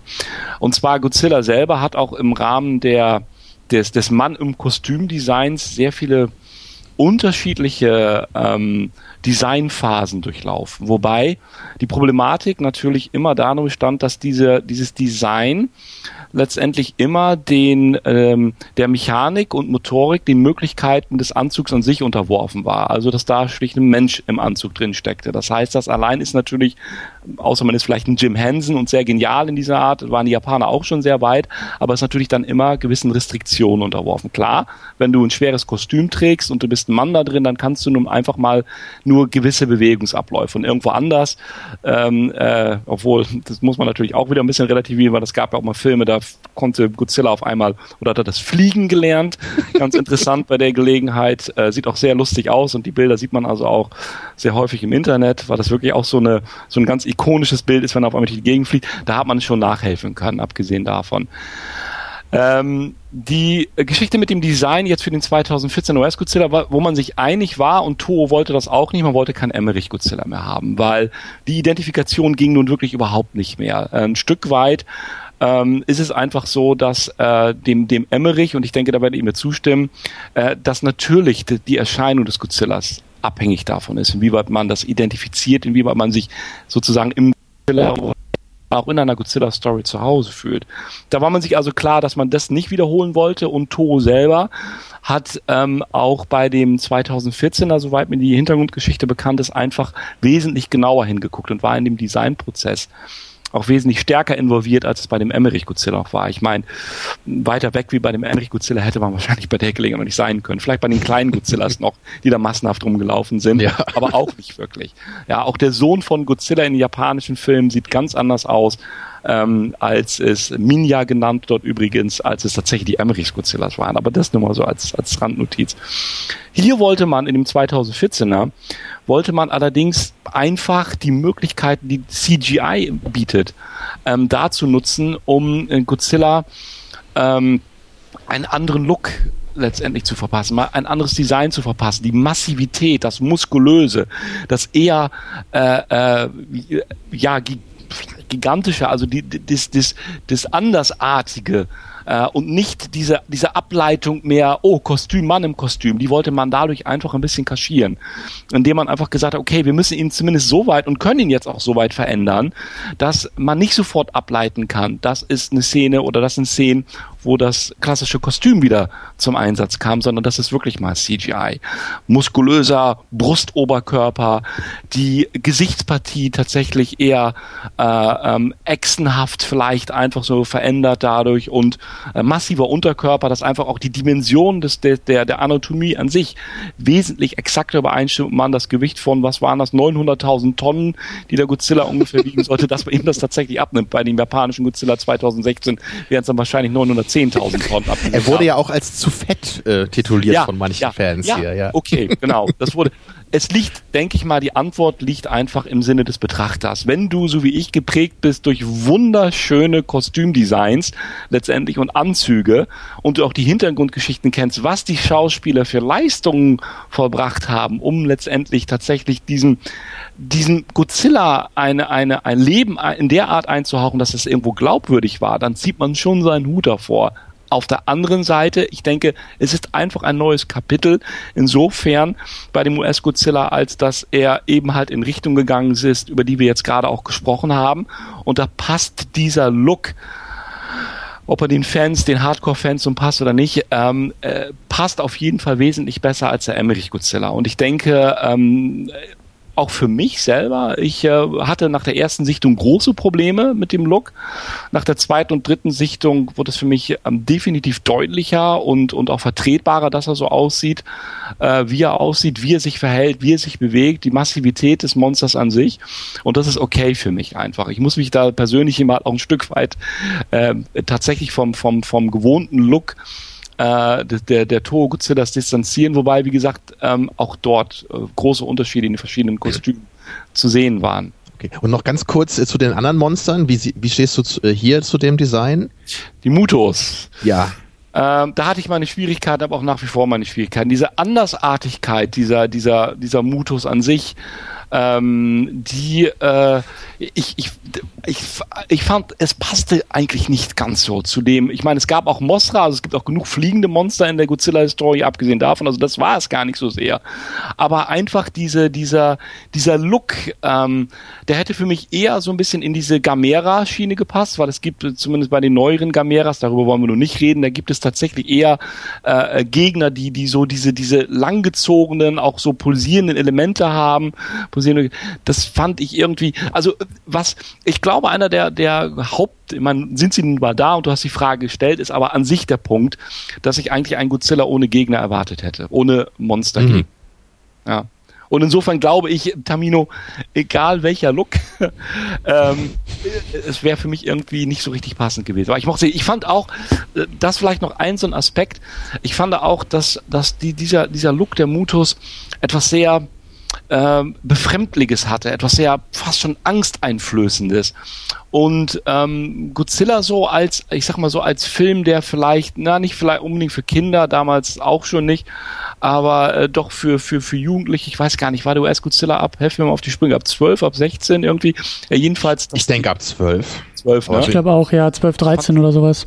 Ja. Ja fand das irgendwie ähm, ja schon schon eher ein bisschen space-mäßig sozusagen so als Weltraummonster, aber so als erdgebunden sahen sie auch sehr fremdartig aus. Ne? Ich konnte mhm. mir konnte mir ehrlich gesagt die Evolution dieser dieser Kreaturen, die konnte ich mir nicht vor Augen führen, weil sie so andersartig einfach waren, ja. Hm. Ja. ja, Christian, willst du sonst vielleicht mal wieder hier, holen wir dich auch mal wieder ins Boot. Kannst du dich noch an meine zweite Frage erinnern? Ein bisschen. Ich glaube, es ging, es ging ein bisschen um die Frage äh, des Aufbaus, ne, des, des Anteaserns und ob das zu genau, wenig da ist. natürlich auch von euch beiden jetzt was zu hören, aber vielleicht darf Christian ja da mal anfangen, weil er gerade so brav still war die ganze Zeit. naja, ich, ich, ich höre ich ja zu. Also, ähm, aber auch da muss ich irgendwie wieder ähm, an Man of Steel denken, weil das für mich so das krasse Gegenteil davon ist. Da wurde nämlich nichts geteasert oder nichts, ja. nichts aufgebaut, sondern es gab einfach nur eine halbe Stunde lang auf die Fresse. Und das ist irgendwie, das, das funktioniert in meinen Augen halt nicht. Du musst schon irgendwie auch bei solchen Actionfilmen, auch bei so Katastrophenfilmen, Monsterfilmen, und das Man of Steel kannst du halt auch als so ein Monster-Katastrophenfilm halt mhm. lesen, ne? Ähm, da, da, da braucht es irgendwie einen, einen klugen Aufbau. Da muss, finde ich, da, da, da muss gelenkt und geleitet werden. Und ich verstehe das Argument halt auch nur so halb, wenn man sagt, oh, es ist irgendwie zu wenig Action oder wenn es wenn die Kritik ist, es, es ist zu sehr nur angedeutet. Ich meine, es gibt ein großes Finale und, und da geht's halt auch wirklich rund. Und das reicht doch auch. Also was ich, ich weiß nicht, was die Alternative ist. In den ersten fünf Minuten irgendwie schon äh, groß auf die Fresse oder oder also das das ja, verstehe ich nicht so ganz. The Raid 2 mit äh, Godzilla-Monstern. Naja, aber The Raid 2 arbeitet ja auch mit, mit Aufbau und mit, mit Pause und Klar, dann geht's wieder los. Aber, aber, der hat halt trotzdem, glaube ich, einfach im Verhältnis zu der Laufzeit deutlich mehr äh, dieser wirklichen Fights eben. Ne? Ich glaube auch, also das ist jetzt meine persönliche Meinung und persönliche These, ähm, ich hätte viel weniger Probleme damit oder, oder, oder es wäre besser, wenn halt sozusagen die Gegenseite. Ja, also der Film arbeitet ja, es gibt die Monsterseite, es gibt die Menschenseite und in, jedes Mal, wenn die Monster halt nicht irgendwie im Bild sind, dann geht's halt um die Menschen. Aber die Menschen, wie wir auch schon gesagt haben, sind so blass und so langweilig und so banal, dass man die halt eigentlich auch mit einem Fan-Edit irgendwie komplett rausschneiden kann und sagen kann, die brauchen wir sowieso nicht. Also das ist vielleicht eher das Problem, was ich auch sehe, dass ich sage, okay, es braucht Ruhemomente, es muss irgendwie auch mal wieder auf, auf, auf den, tatsächlich auf den Boden der Tatsachen zurückgehen, auf, auf diese menschliche Perspektive. Aber da wurde halt einfach alles verschenkt, weil es einfach stinkend langweilig ist, was da passiert. Und wenn das gefixt wird, wenn das irgendwie noch, noch besser wird, dann ist, glaube ich, auch, dann ist es auch eher eine Einheit. Dann funktioniert dieses mhm. Anteasern und dieses, dieses Andeuten irgendwie auch, auch besser. Und das, da muss ich auch dazu sagen, auch eben ein, ein, ein Monsterfilm, der mir sehr gut gefällt, immer noch ist eben der erste Cloverfield, der ja genau das auch macht, der ja auch sehr, sehr viel teasert und mit mir als Zuschauer ja auch spielt und sagt, ich weiß ganz genau, warum du hier bist, lieber Zuschauer, du willst das Monster sehen. Aber jetzt setz dich erstmal hin und warte erstmal ab, weil ich zeig dir hier nicht sofort alles, was ich hab, sondern das dauert seine Zeit. Und das finde ich halt gut. Und gerade bei solchen Monsterfilmen finde ich das, finde ich das auch passend, dass man da nicht sofort alles, also alle Karten auf den Tisch legt und sagt, hier ist das Monster, hier geht die Action los, sondern ich mag das da auch irgendwie ein bisschen, ein bisschen angeteasert zu werden. Aber das kann auch meine persönliche Einstellung sein. Wie, wie, wie ist das für dich, Thomas? Wie ist das, wie ist das bei dir? Ja, ähm, muss ich einen Augenblick drüber nachdenken. Ähm, es ist ja auch so, ich denke, wir schwenken so langsam, aber sicher dann wahrscheinlich auch zum 54er Godzilla mal rüber. Mhm. Ja. Äh, dass es da ja auch der Fall ist, dass äh, zumindest in der japanischen Fassung ähm, Godzilla 20, 25, ich glaube eine halbe Stunde knapp gar nicht zu sehen war. Äh, ich muss ganz ehrlich sagen, im US-Godzilla ist mir das Anteasern irgendwie too much. Ähm, es steht für mich auch nicht so in einem richtig nachvollziehbaren Verhältnis zwischen dem, was ich von den Mutos schon sehe, wie sie sozusagen diese, diese äh, diese Entwicklung äh, in der von von dem Moment der Entdeckung über dem, dass sie aktiviert werden und dass sie dann tatsächlich auch zu sehen in Bewegung zu sehen, so dass sie schlüpft, das erste Mute zumindest schlüpft, ja und dem Erscheinen von Godzilla. Ich finde, das ist einfach für mich so ein gefühltes da stimmt irgendetwas in den Verhältnissen einfach nicht. Ganz zu Anfang bei der Gelegenheit fällt mir noch gerade ein, wo sie ja in diese Höhle, das ist ja auch so mit fast die Eröffnungssequenz einbrechen und da irgendwie so ein großes, ihr erinnert euch auf einmal sich so in einem Skelett sehen, ja, ja. von äh, von einer prähistorischen ähm, Figur, von einem prähistorischen Ungetüm, das irgendwie, das wird ja auch nicht mehr weiter geklärt, jedenfalls wird dann halt gefunden, ähm, äh, ja, irgendwie ähm, dort äh, dann äh, vor vor Jahrmillionen sein Unwesen getrieben hat, Unwesenheit getrieben hat und ähm, das das war's dann. Also ähm, das, dieses äh, und die Art und Weise dann natürlich auch ähm, wie Godzilla an sich in Erscheinung getreten ist. Also dieses ähm, äh, die, dieses, diese, diese Hinweise, da ist etwas, äh, dieses äh, schemenhaft, das ist auf dem, auf dem Radar oder ist es da tief unten und dann siehst du erstmal nur einen Schatten und dann siehst du, dann kommt der Tsunami, dann kommt die Bugwelle und äh, dann entspringt er auf einmal dem Ozean irgendwie so. Das ähm, äh, vom Effekt her sieht das natürlich ganz toll aus, so gar keine Frage und ist auch super, super umgesetzt, aber ich äh, fand das, ähm, für mich war es nicht plausibel, warum das nun so lange gedauert hat letztendlich. Und ähm, für mich war auch so diese, dieses erste Auftreten auf Hawaii, bevor es dann letztendlich aufs amerikanische Festland äh, übergegangen ist, wo dann die eigentliche Action sozusagen wirklich da, wo man dann alles gesehen hat.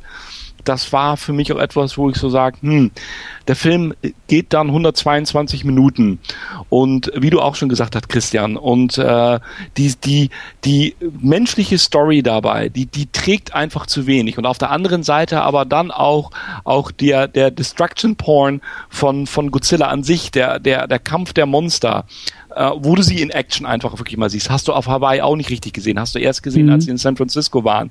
Der trägt es dann auch nicht mehr. Und ich glaube, wenn ich die wenn ich mich richtig erinnere, hatte jemand mal die Zeit genommen, in der Godzilla in den 122 Minuten insgesamt im Film zu sehen ist und kam dann irgendwie auf, vielleicht sage ich jetzt auch was Falsches, aber irgendwo in dieser Viertelstunde, 20 Minuten äh, Kategorie rein. Hätte ich jetzt auch geschätzt. Ja, da sage ich mir, dass die Dinosaurier im ersten Jurassic Park auch schon in dieser Größenordnung zu sehen waren, 1993 so ungefähr. ja, aber eben habe in dem Hintergrund, dass es 93 war und hier 2014. Da frage ich mich dann auch, wie willst du das ist vielleicht auch noch ein interessanter Aspekt dabei. Wenn du Godzilla schon charakterisierst, und vielleicht sind wir uns einig, zumindest wenn wir den 54er Godzilla auch gesehen haben, dass das möglich ist, wie willst du das, wie charakterisiert man in dem US-Godzilla, Godzilla als solches? Wie willst du das über das pure, da ist er, das Auftreten, die Monster-Action und das wieder Abtreten letztendlich. Da reicht's halt nicht, wenn der einer der, der Protagonisten halt hinfällt und Godzilla fällt auch in dem Moment hin oder umgekehrt. Ja. Also das ist für mich einfach unbefriedigend an der Stelle. Und das ist für okay. mich auch überhaupt nicht geklärt. Ich finde aber, dass das, äh, du hast ja gerade Jurassic Park angesprochen, das ist eigentlich ein sehr schönes Beispiel, finde ich, weil gerade der erste Jurassic Park löst diese, diese Frage eigentlich sehr gut, finde ich. Weil man hm. kriegt äh, sehr schnell schon Dinosaurier zu sehen dann nur der, der, der T-Rex, der braucht halt dann seine Zeit. Aber das, äh, das andere kann einen eben auch schon äh, genug beeindrucken damit. Und auch so dieser ganze Aufbau, ne, wie halt, man wird ja auch in die Welt dieses Parks eingeführt, was ja auch schon ja. interessant ist. Das äh, finde ich da dann, also da hatte ich halt nie das Gefühl, dass ich zu lange auf Dinosaurier warten muss, so bei, bei Jurassic Park. Aber hier eben, äh, und das hat Christian wahrscheinlich auch da sehr auf den Punkt gebracht, äh, dass das Hauptproblem ist eben dieses, dieser, dieser Build-up, der wahrscheinlich mhm. auch funktionieren könnte, äh, funktioniert hier einfach nicht, weil die Charaktere, ne, die den Film bis dahin eigentlich tragen müssten, das einfach nicht schaffen. Und weil sie einfach zu mittelmäßig ja. sind, zu klischeehaft amerikanisch, da kann man einfach nicht so richtig invested sein. Ne? Da kann man einfach nur sagen, so, es ist okay, es ist immerhin nicht irgendwie blöd, äh, wie das jetzt irgendwie bei Michael Bay oder Roland Emmerich meistens ist, bei den Figuren, wo man echt nur sagt, so, das sind ja irgendwie Karikaturen, so, das ist ja völliger Quatsch. Hier sind es einfach sehr, sehr leere Figuren. Und äh, ja, deswegen, deswegen würde ich im Grunde, es ist vielleicht schon so als Abrundung jetzt von mir, es ist wahrscheinlich genau das, was wir am Anfang auch schon gesagt haben, so meinte Christian ja gerade auch, so es gibt halt viele Ansätze in dem Film, die wahrscheinlich durchaus hätten funktionieren können. Und dieses, ähm, dieser Build-up, ne, dieses Anteasern, das ist wahrscheinlich genau so ein Punkt, den, den kann man wahrscheinlich genau so durchziehen in dem Film, wenn man eben starke Figuren hat, die den Film vorher tragen können. Und dann, dann wirkt der Film gar nicht mehr so sehr wie so ein Genrefilm vielleicht, sondern er, er wirkte dann wie ein, wie ein wirklich gutes Drama erstmal mit dann auch noch diesen coolen Monster-Szenen drin. Aber das ist natürlich wirklich schwierig, sowas dann zu schaffen, ne? dass man den Spagat schafft zwischen gutem Drama und guter Action. Das schaffen ja so unglaublich wenige Filme überhaupt nur. Ja, also deswegen im Großen und Ganzen würde ich zum Film sagen, er ist sehr, sehr mittelmäßig. Er hat einige sehr, sehr schöne Bilder. Ich, ich persönlich mochte das Godzilla-Design sofort. Äh, ja, aber ähm, ich persönlich bin halt leider auch jemand, der so mittelmäßige Filme meistens dann noch weniger gerne guckt als so richtig schlechte eigentlich. Also ähm, deswegen kam der jetzt im Grunde bei mir nicht sonderlich gut weg. Ähm, ich hatte Spaß am Ende. Ich immer wieder zwischendurch fand ich einige Aufnahmen sehr schön. Auch diesen diesen Fallschirmsprung aus dem Flugzeug natürlich, was man aus dem ja. Teaser schon kannte. So, also es gab immer mal wieder ein paar sehr schöne Bilder. Oder auch äh, dieser eine Shot ist sehr sehr schön, auch wo Godzilla so unter diesem Schiff durchtaucht, ne, wo man ihn nur so als Silhouette unterm Wasser sieg, äh, sieht. Das ist auch sehr schön. Ja, aber im Großen und Ganzen so irgendwie so, so meh. um das das Urteil aus, mal so zu so formulieren. Aus meiner Sicht kann man vielleicht verraten, um das auch so ein bisschen in der Richtung abzuschließen, dass es halt nicht möglich ist, ein, eine rein japanische Erfindung, nämlich den Godzilla äh, zu nehmen und irgendeinen amerikanischen, wie auch immer gearteten Subtext diesem Monster sozusagen unter die leuchtenden äh, Schuppenpanzer zu stecken. Es funktioniert einfach nicht. Ich denke weder, ob es der 9-11 äh, Subtext ist, den, den Christian so interessanterweise angesprochen hat, ähm, noch das nicht vorhanden, der eigentlich für mich nicht ausgearbeitete, kaum vorhanden vorhandene äh, weitere Subtext in Bezug auf äh, Balance der Natur im US-Godzilla.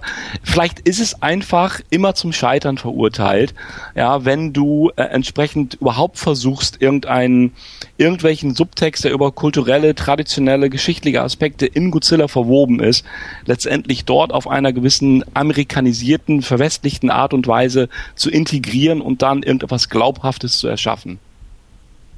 Hm. Tja. Christian, noch ein paar abschließende Worte von dir zum Film? Ja, ich überlege gerade, ob, ob, ob die jetzt, ob ich die jetzt droppen soll oder nachher, wenn wir, wenn wir beide nochmal vergleichen wollen. Ähm, also ja, also ich, ich bin da voll bei euch. Also der Film Meh trifft es perfekt. Also ist irgendwie auch eine große Enttäuschung und äh, hat jede Menge Potenzial, mehr zu sein als das, was er ist. Ähm, ich denke aber auch drüber nach über dieses über dieses Thema so das ähm, diese diese japanische ähm, Kultur, dieses, dieses, ähm, dieses Prisma aus, aus Japan, was eben diesen Godzilla ja ursprünglich ausmacht. Ich glaube, dass das eigentlich in Amerika auch fast gar nicht anders geht. und damit kommen wir vielleicht auch schon, schon langsam zum, zum 54er Godzilla, weil der verhandelt ja sehr, sehr stark das Trauma aus der japanischen Perspektive des Zweiten Weltkriegs, der Atombombe, der Angst vor Radioaktivität, der Folgen der Atombombe. All das ist ja, ist ja die Grundlage und ist eben das, was dieser Film thematisiert und was ihn eben auch so spannend macht. Den 54er Godzilla. Die Amerikaner hingegen, sie sind die Sieger des Zweiten Weltkriegs. Sie sind diejenigen, die mit 45 mit dem äh, Punkt Null, den du ja so schön benannt hast, Thomas, mit diesem, mit dieser Taschenuhr, die stehen geblieben ist. Damit haben die Amerikaner geopolitisch ihre Vormachtstellung ja untermauert und gefestigt.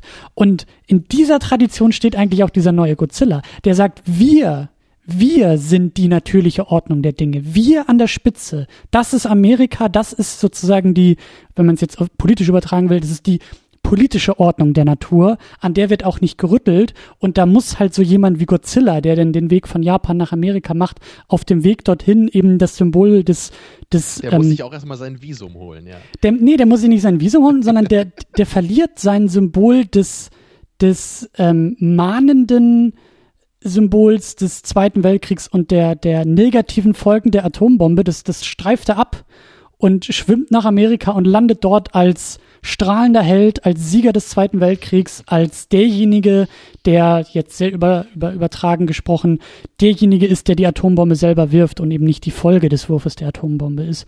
Und deswegen so, so, äh, ich weiß nicht, also das ist halt eher so meine Ernüchterung, dass ich sage, ich glaube, es geht auch nicht anders. Ich glaube, es geht einfach nicht anders, weil Amerika sich so sieht, wie sie diesen Godzilla jetzt auch dargestellt haben. Nämlich als die natürliche Ordnung der Dinge, als die Vormacht, so wie Godzilla mit diesen Mutos umgeht, so sieht sich Amerika als strahlender Held, als Sieger und ähm, springt eben so, so, so springt Godzilla ins Wasser, wie eben im Western der Cowboy den Sonnenuntergang entgegenreitet. Das ist das Bild, was Amerika von sich hat.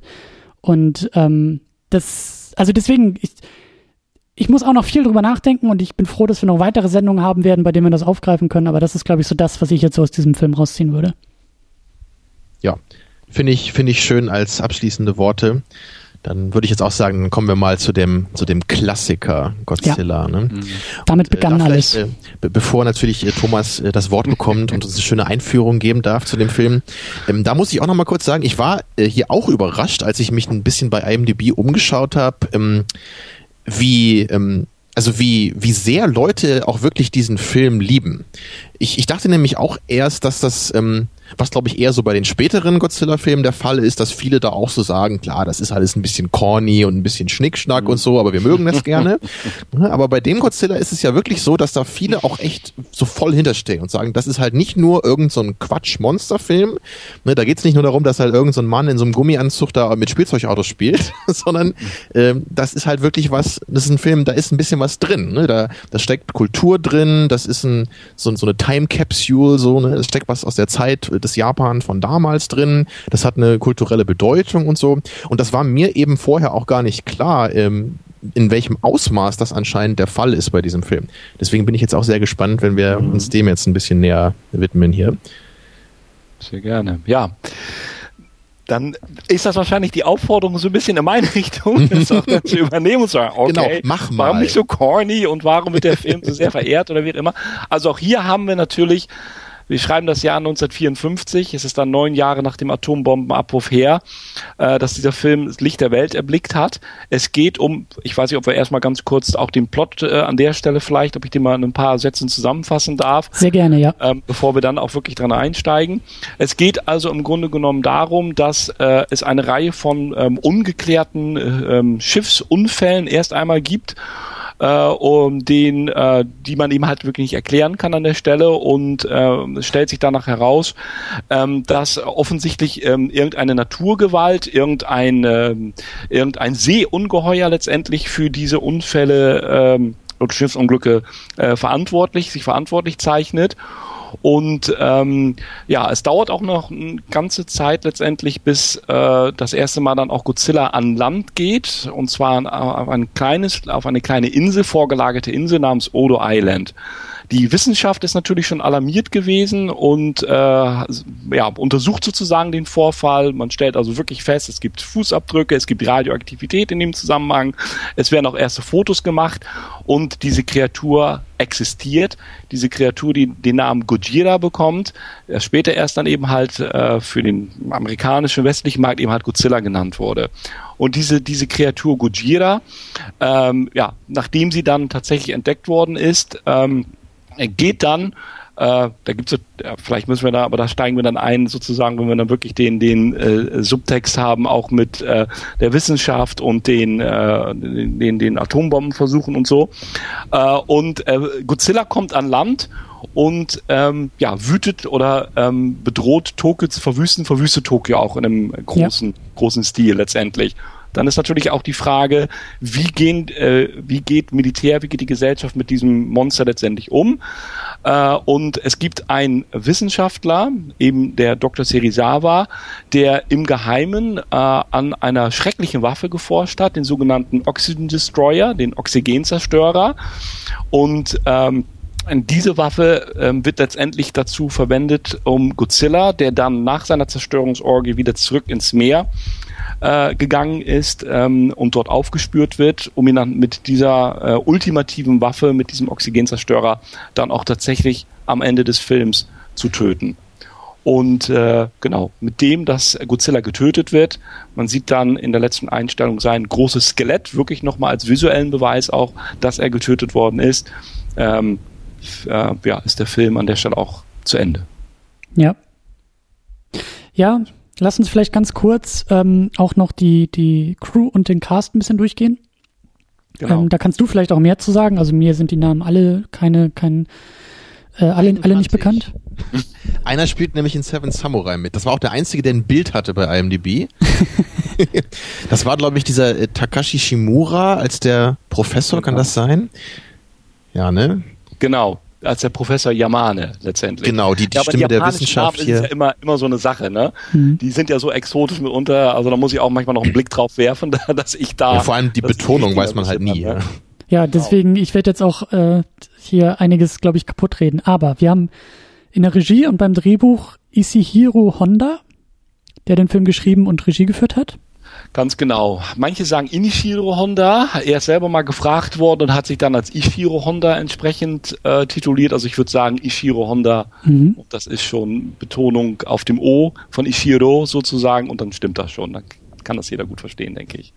Für die Produktion ist äh, Tomoyoku Tenaka zuständig und äh, die Spezialeffekte von Eiji Tsuburaya. Tsuburaya, genau. Genau. Also so diese, dieses, also der, ne, Regie, Produktion, Spezialeffekte, das ist ja so diesen, diesen Produktionsaspekt, äh, diese, diese drei Leute. Ist ähm, das nicht auch so, dass ähm, die Godzilla-Performer selber, waren das nicht auch so ein oder zwei Leute, die das auch über Jahre immer gemacht haben? Genau.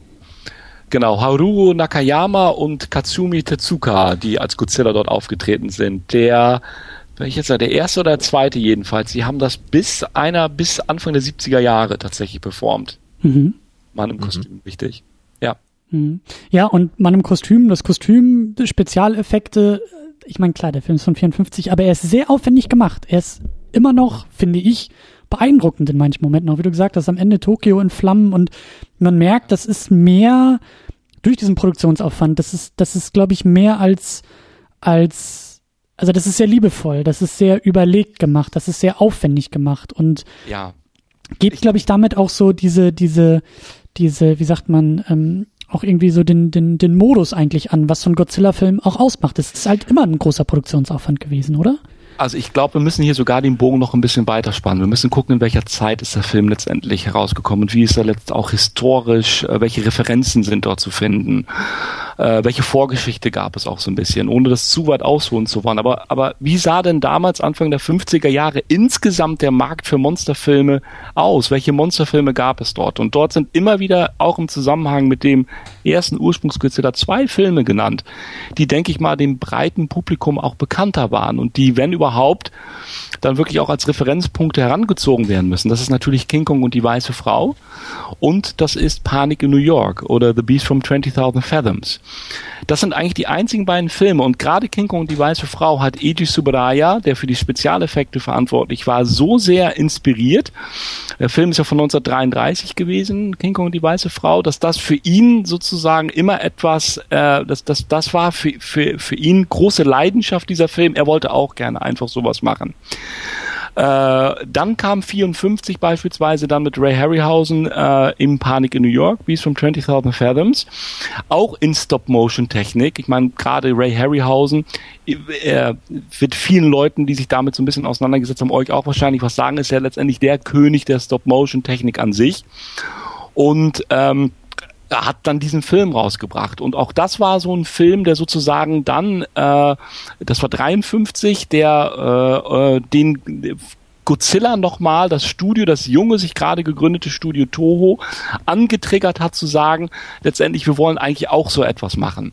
Wir wollen auch einmal einen Monsterfilm machen, aus unserer Perspektive, aus unserer Sicht. Und da ist dieses im, im, im Deckmantel dieses Studios sozusagen und im Dach des neuen Studios sind diese, der Drehbuchautor für die Special, der Ibizuer für die Special Effects, der Regisseur Inishiro Honda zusammengekommen und und haben äh, ähm, ja und und haben sich zusammengetan, um letztendlich ähm, den ersten japanischen Monsterfilm, äh, richtige Monsterfilm ähm, entsprechend ähm, auf die Beine zu stellen. Es gab davor, im, das wissen vielleicht nur wenige, kann es Gott sei Dank ein bisschen recherchieren, durchaus auch schon zwei japanische King Kong Verfilmungen in den Ende der 30er Jahre, die leider verschollen sind wo man nicht mehr weiß, wie haben die Japaner denn damals King Kong dargestellt, was ja auch eine interessante Frage gewesen wäre, weil da war es dann umgekehrt der Fall.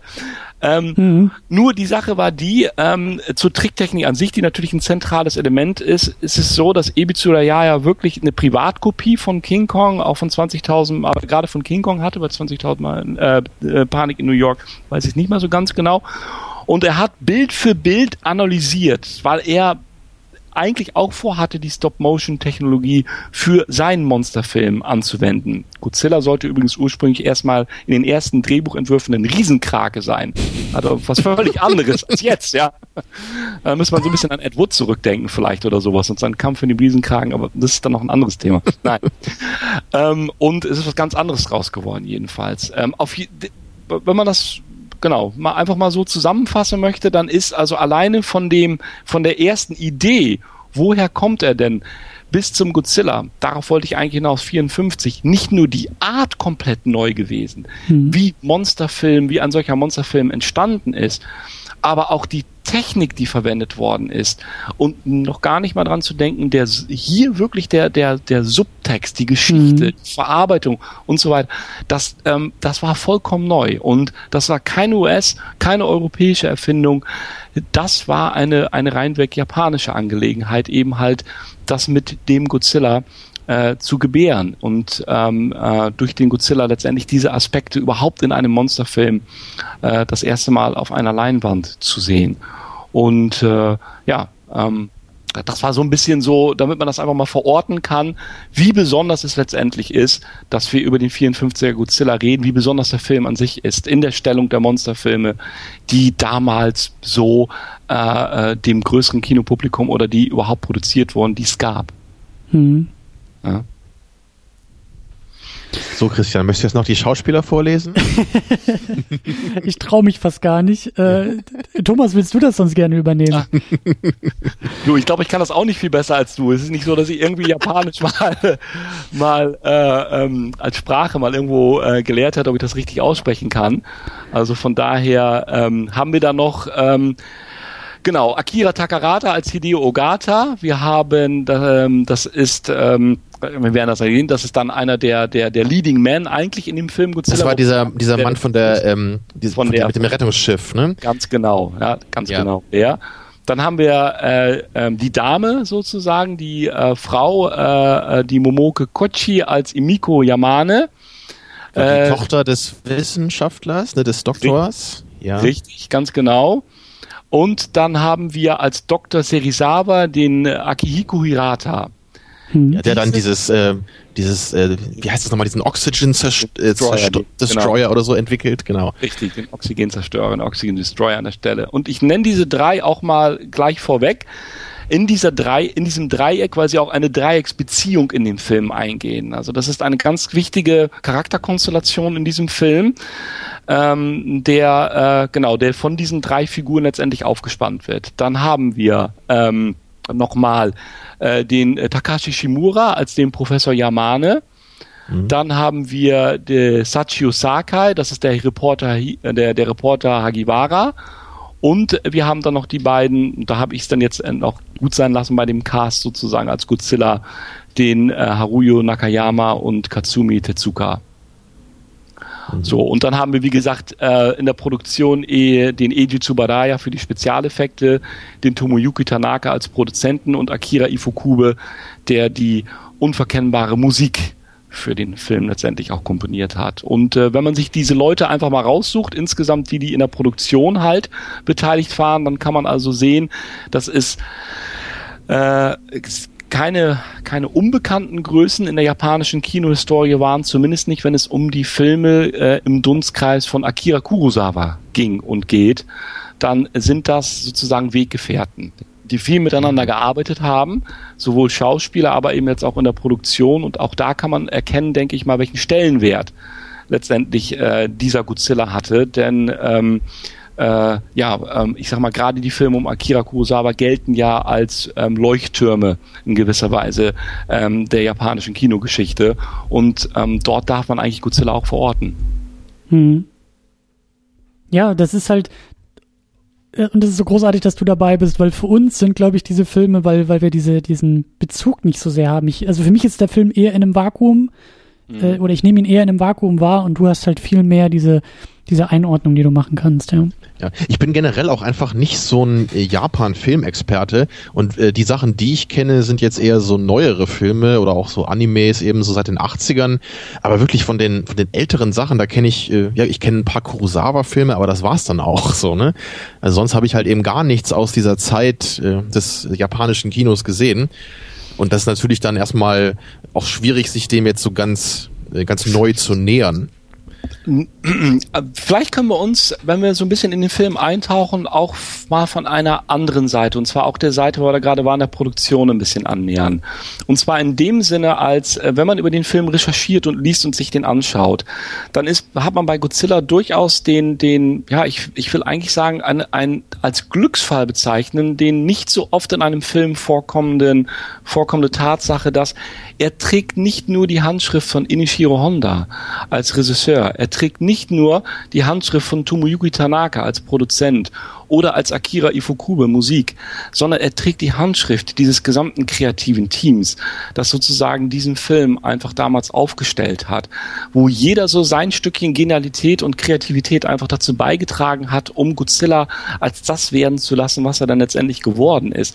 Und zwar als echte Chance für uns, ähm, einfach einmal zu sehen, wie die Japaner letztendlich ähm, ihn als, als zur Verarbeitung der Kriegsgeschehnisse, als Nachkriegsfilm des Zweiten Weltkriegs letztendlich ähm, ihn aufgefasst haben, ihn als, als ganz wichtige ganz wichtigen ähm, Aspekt sozusagen ihrer, ihrer Kriegserfahrung und Verarbeitung ähm, auch so tatsächlich rezipiert zu haben. Und äh, er war relativ erfolgreich, auch für seine, für seine Verhältnisse. Es haben ihn ungefähr neun Millionen Japaner 1954 dann tatsächlich auch gesehen und war der erste Film, um das einfach nochmal ein bisschen zu untermauern, in dem nach dem Zweiten Weltkrieg, Japan war ja ein besetztes Land letztendlich, es hatte mit, mit, mit äh, US-amerikanischer Besatzung, mit der entsprechenden Zensierungsgeschichten äh, und so weiter, wenn Filme produziert werden, natürlich etwas zu tun. Und ähm, es war der erste Film, in dem die japanische Armee endlich wieder eine Rolle spielen durfte, ja, in mhm. dem sie ein Stück weit, ja, äh, diese, diese, diese äh, Kriegserfahrung in diesem Film halt verarbeiten durfte. Und er musste sehr, sehr behutsam damit umgehen. Also gerade wenn man sich eben halt die japanische Fassung anguckt und die Fassung, die etwas später in den USA letztendlich erschienen ist, dann sieht man äh, ganz konkret an Szenen, die komplett umgeschrieben worden sind, Reihenfolgen, die verändert worden sind, einfach Dialogszenen, die rausgenommen worden sind, wo die Amerikaner die Schere angesetzt haben, um ja ähm, äh, dort äh, nicht den Eindruck zu wecken, dass es irgendetwas anti-amerikanisches in sich tragen würde.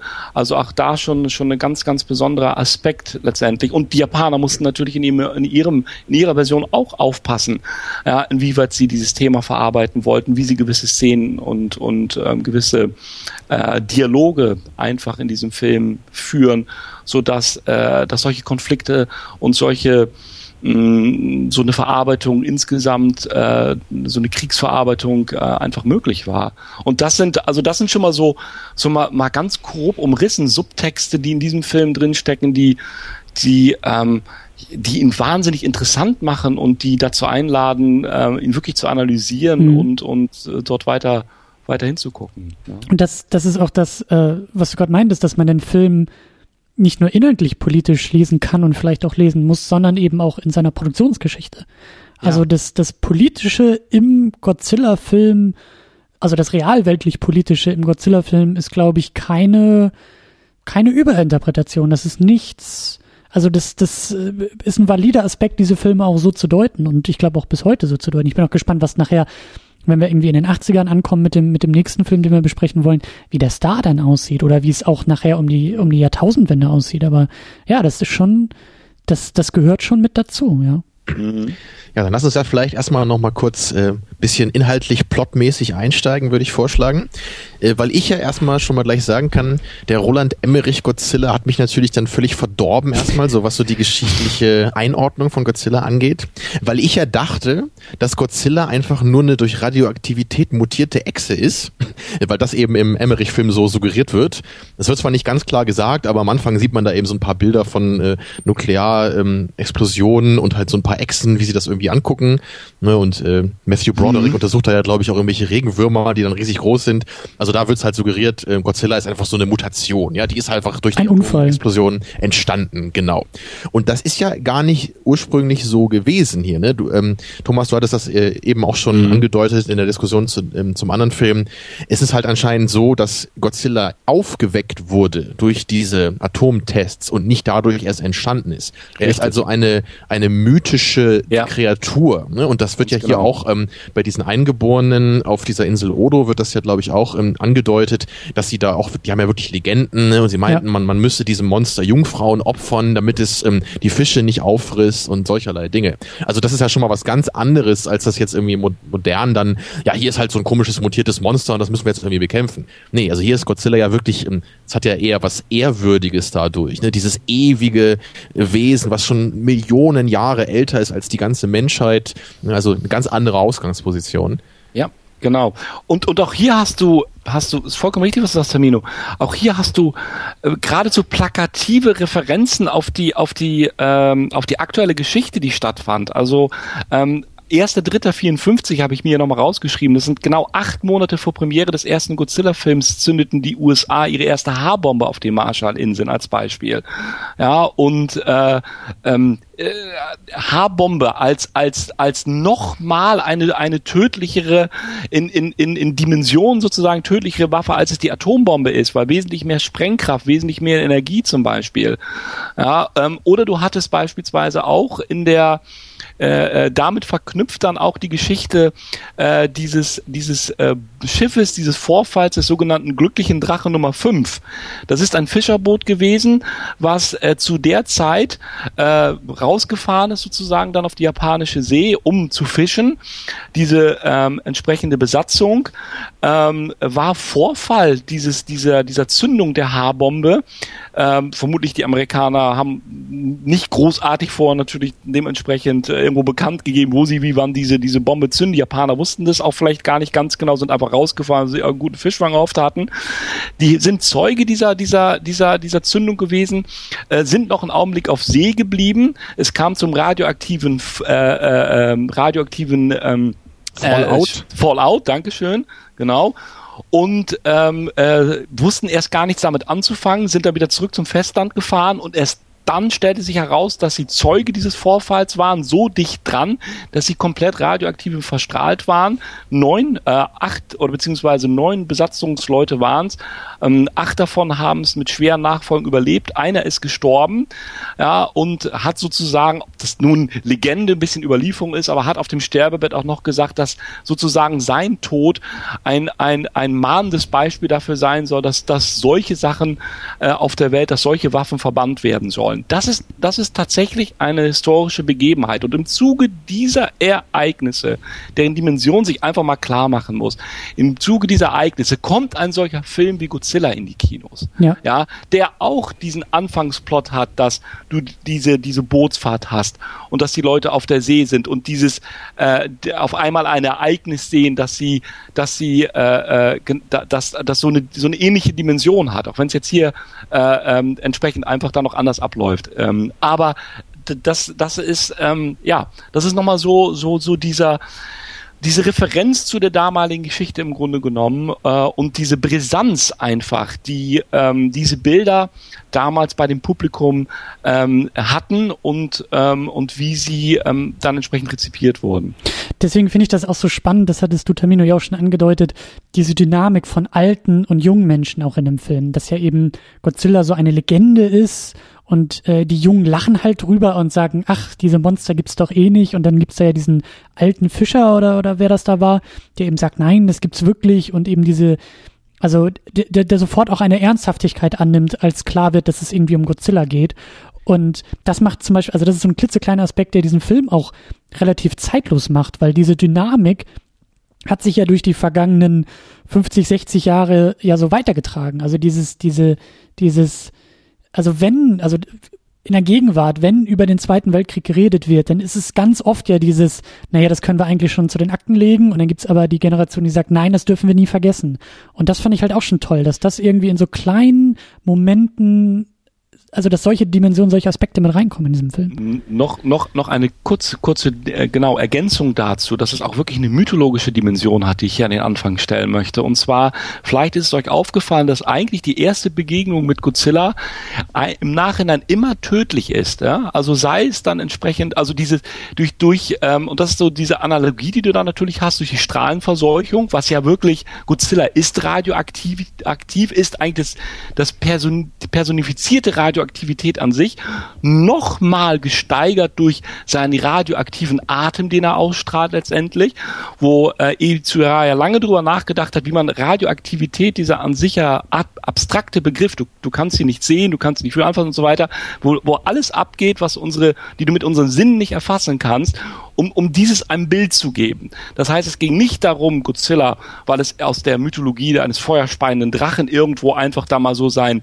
seine, sein, sein Strahl äh, als, als Feuerstrahl verwendet, sondern als, als Zeichen, als gesteigertes Zeichen für unglaubliche Radioaktivität, für Strahlung, für Strahlungsverseuchung, die immer nach dem Erstkontakt tödlich ist. Und die mythologische Brücke, die da geschlagen wird, wenn du dir Geistergeschichten aus, ja Geistergeschichten aus Japan, wenn man sich die einmal durchliest, viele jedenfalls davon, zumindest die, die ich mal so ein bisschen anrecherchiert habe, da ist es oft so, dass die erste Begegnung mit Geistern tatsächlich auch tödlich ist, wenn du dich nicht so oder so oder so verhältst. Und ähm, genau diese beiden Aspekte spielen letztendlich auch eine Rolle. Das ist ein Wesen von Godzilla. Das Wesen ist sein Feuerstrahl ist Radioaktivität, verkörpert Radioaktivität, ja, Strahlenverseuchung, Tod und die Begegnung mit ihm, ja, wie aus japanischen Geistergeschichten, in der Regel auch einfach tödlich, ja, und diese Dimension ist einfach erstmal da, wenn er kommt, ja, die wird die wird äh, in dieser Apotheose der Zerstörung letztendlich, wo Iji Tsubaraya alle Register der Special Effects und sich richtig austoben konnte, letztendlich, äh, die wird da, finde ich, auch ähm, ähm, unglaublich und dann nicht durch die Schwarz-Weiß-Bilder unglaublich toll getragen. Wobei man auch nicht vergessen darf, Iji Tsubaraya ist ein äh, Special Effects Fachmann insofern gewesen, als dass er beispielsweise Kriegs, äh, damals im Zweiten Weltkrieg, ähm, auch schon mit Miniaturen und so Kriegsszenen, Kriegsdokumentationen nachgedreht hat, so glaubhaft, als die Amerikaner von ihm eine Kopie des Angriffs, fiktive Kopie des Angriffs auf Pearl Harbor gesehen haben, dachten sie, es wäre damals ein, ein tatsächliches äh, Ereignis gewesen und er hätte richtig dokumentiert gefilmt und haben es gar nicht gesehen, dass es tatsächlich nur Trick von ihm war, von Iji Subaraya. Also er hatte da schon also einige Erfahrung auf dem Gebiet. Ja, was, was finde ich auch diese, diese, äh, dieses große Finale, ja, dieses, dieses brennende Tokio, also das fand ich sehr eindrucksvoll visualisiert, weil das hat mich wirklich an Kriegsbilder erinnert. Das war wirklich, ja. also wer, wer, wer immer noch irgendwie unschlüssig ist und sagt, also diesen Godzilla irgendwie politisch zu deuten, das geht mir zu weit, würde ich sagen, guckt einfach diese Bilder an, weil ja. so muss Tokio ausgesehen haben, 45 und das Ganze eben in dieses, in diese, in dieses fiktive Vehikel dieser Monstergeschichte zu verpacken, wie du auch gesagt hast, auch als Vergangenheitsbewältigung, finde ich extrem spannend und, und es, eine, es gibt da ja, hm? ähm, um da mal kurz reinzugehen, reingrätschen, sorry. Ähm, es gibt da ja auch genau nach dieser Szene, gibt es ja auch wirklich was, was man in modernen Hollywood-Filmen nie hat, was mich immer so aufregt, dass man das nie hat. Nämlich so eine Szene, wo, wo diese Zerstörungsgewalt, die Godzilla gerade ausgelöst hat, wo die mal ein bisschen Raum bekommt, dass die auch ein bisschen sacken kann beim Zuschauer. Mhm. Ja, da gibt's ja so eine Szene, wo so eine Art Bestandsaufnahme gemacht wird, wo die Leute wirklich im da gibt's ja auch so ein, so so ein Gesang, glaube ich, einmal noch, ja. ne, so, so eine Szene und wo, wo dann auch zusammengefasst wird nochmal, was eigentlich gerade ne, alles passiert ist, was alles zerstört wurde, ne, wie so der Zustand ist. Und äh, das ist ja eben, wenn wir halt irgendwie bei, bei äh, Man of Steel sind, den du ja immer so gerne zitierst für sowas, ne, oder halt irgendwie bei Michael Bay-Filmen oder auch bei Into Darkness oder sowas, da, da, da gehen halt immer die ganzen Städte kaputt, aber es wirkt halt immer so, so, ach, das bauen wir jetzt mal heute Nachmittag wieder auf und dann ist wieder alles in Ordnung so, ne? Und dann am Ende wird halt gesagt zu Superman, he saved us, ja. Aber ich meine, das, das ist halt ein riesiges Chaos, was da ausgelöst wurde, ja. Also ja. Städte sind vernichtet, Millionen Menschen sind getötet oder verletzt worden, aber es hat so, so diese Gravitas ist eben nicht da. Und das wurde halt genau hier eben erzeugt. Und so bekommt das Ganze dann natürlich eine Dimension auch, die jetzt über die bloße Action hinausgeht. Ne, und das, das war eben beim neuen Godzilla jetzt auch nicht so der Fall. Ne? Am Ende hat man eben das Gefühl, ja, so wie du schon gesagt hast vorhin, Christian, ne, America's Army saved the day, so ungefähr. Ne, Godzilla, der mächtige Krieger, schreitet ehrwürdig vom Schlachtfeld als Sieger. Ja, aber äh, die ganzen Toten und die Zerstörungen, die ist eigentlich beim Zuschauer so emotional gar ja. nicht relevant. Natürlich, man hat gesehen, dass da viel zerstört wurde, aber es wird nicht so wirklich thematisiert. Es ist nur, nur um Umgebung eigentlich. So ist der Rahmen für die Action. Ja, aber hier, hier eben, das fand ich sehr schön, hier wird es wirklich genau betont und es hat dadurch eine Bedeutung auch. Es wird wirklich verarbeitet, ja. es wird getrauert, es wird wirklich, ja. und das finde ich, das finde ich so beeindruckend bei diesem Film, bei diesem, bei diesem kleinen, obskuren Monsterfilm aus, aus dem Jahr 54, den man belächeln kann, weil er in schwarz-weiß zeigt, wie ein Typ in Gummikostüm irgendwie Pappmaché kaputt macht. Aber da ist halt mehr drin. Das ist, äh, ja. Also man kann, kann alleine aufgrund, äh, ich habe hier noch so eine Zahl mal rausgeschrieben, also in, im, damals war es so, dass der durchschnittliche japanische Film ungefähr, woher auch immer das nun ermittelt wurde, so um die 50 Drehtage beanspruchte. Bei dem Godzilla-Film waren es allein 71 nur für die Special Effect Aufnahmen. Und die Art und Weise, wie diese Special Effect Aufnahmen, weil es, weil es dem Tsubaraya, Eiji Tsubaraya wirklich sehr am Herzen lag, er, er war sich natürlich ganz klar, dass er vielleicht nicht die Klasse eines Ray Harryhausen hätte erreichen können. Die Sweet Motion, also Mann im Kostüm Kostüm gegen Stop Motion. Er äh, hat er mal ausgerechnet, dass beispielsweise nach dem, was er gerne gemacht hätte, die Produktionszeit mit einem Stop Motion auf sieben Jahre angewachsen wäre, so wie er. Und da hat er gesagt, okay, das kriegt bei Toho nicht ganz durch, also müssen wir uns, also aus diesen Constraints, aus diesen Einschränkungen raus, die damals einfach da waren, mussten sie andere Wege einschlagen, musste vor allem dann Subaraya andere Wege einschlagen. Und ähm, ähm, da weiß man eigentlich gar nicht ganz genau, wo man so anfangen soll, diese Aspekte herauszuarbeiten, die Zerstörungsorgane, die Konflikte, aber die Trauer, die ihr jetzt als weiteren Aspekt angesprochen habt, ja. Ähm, das sind ja alles Sachen, die einfach so mitlaufen in dem Film, ne?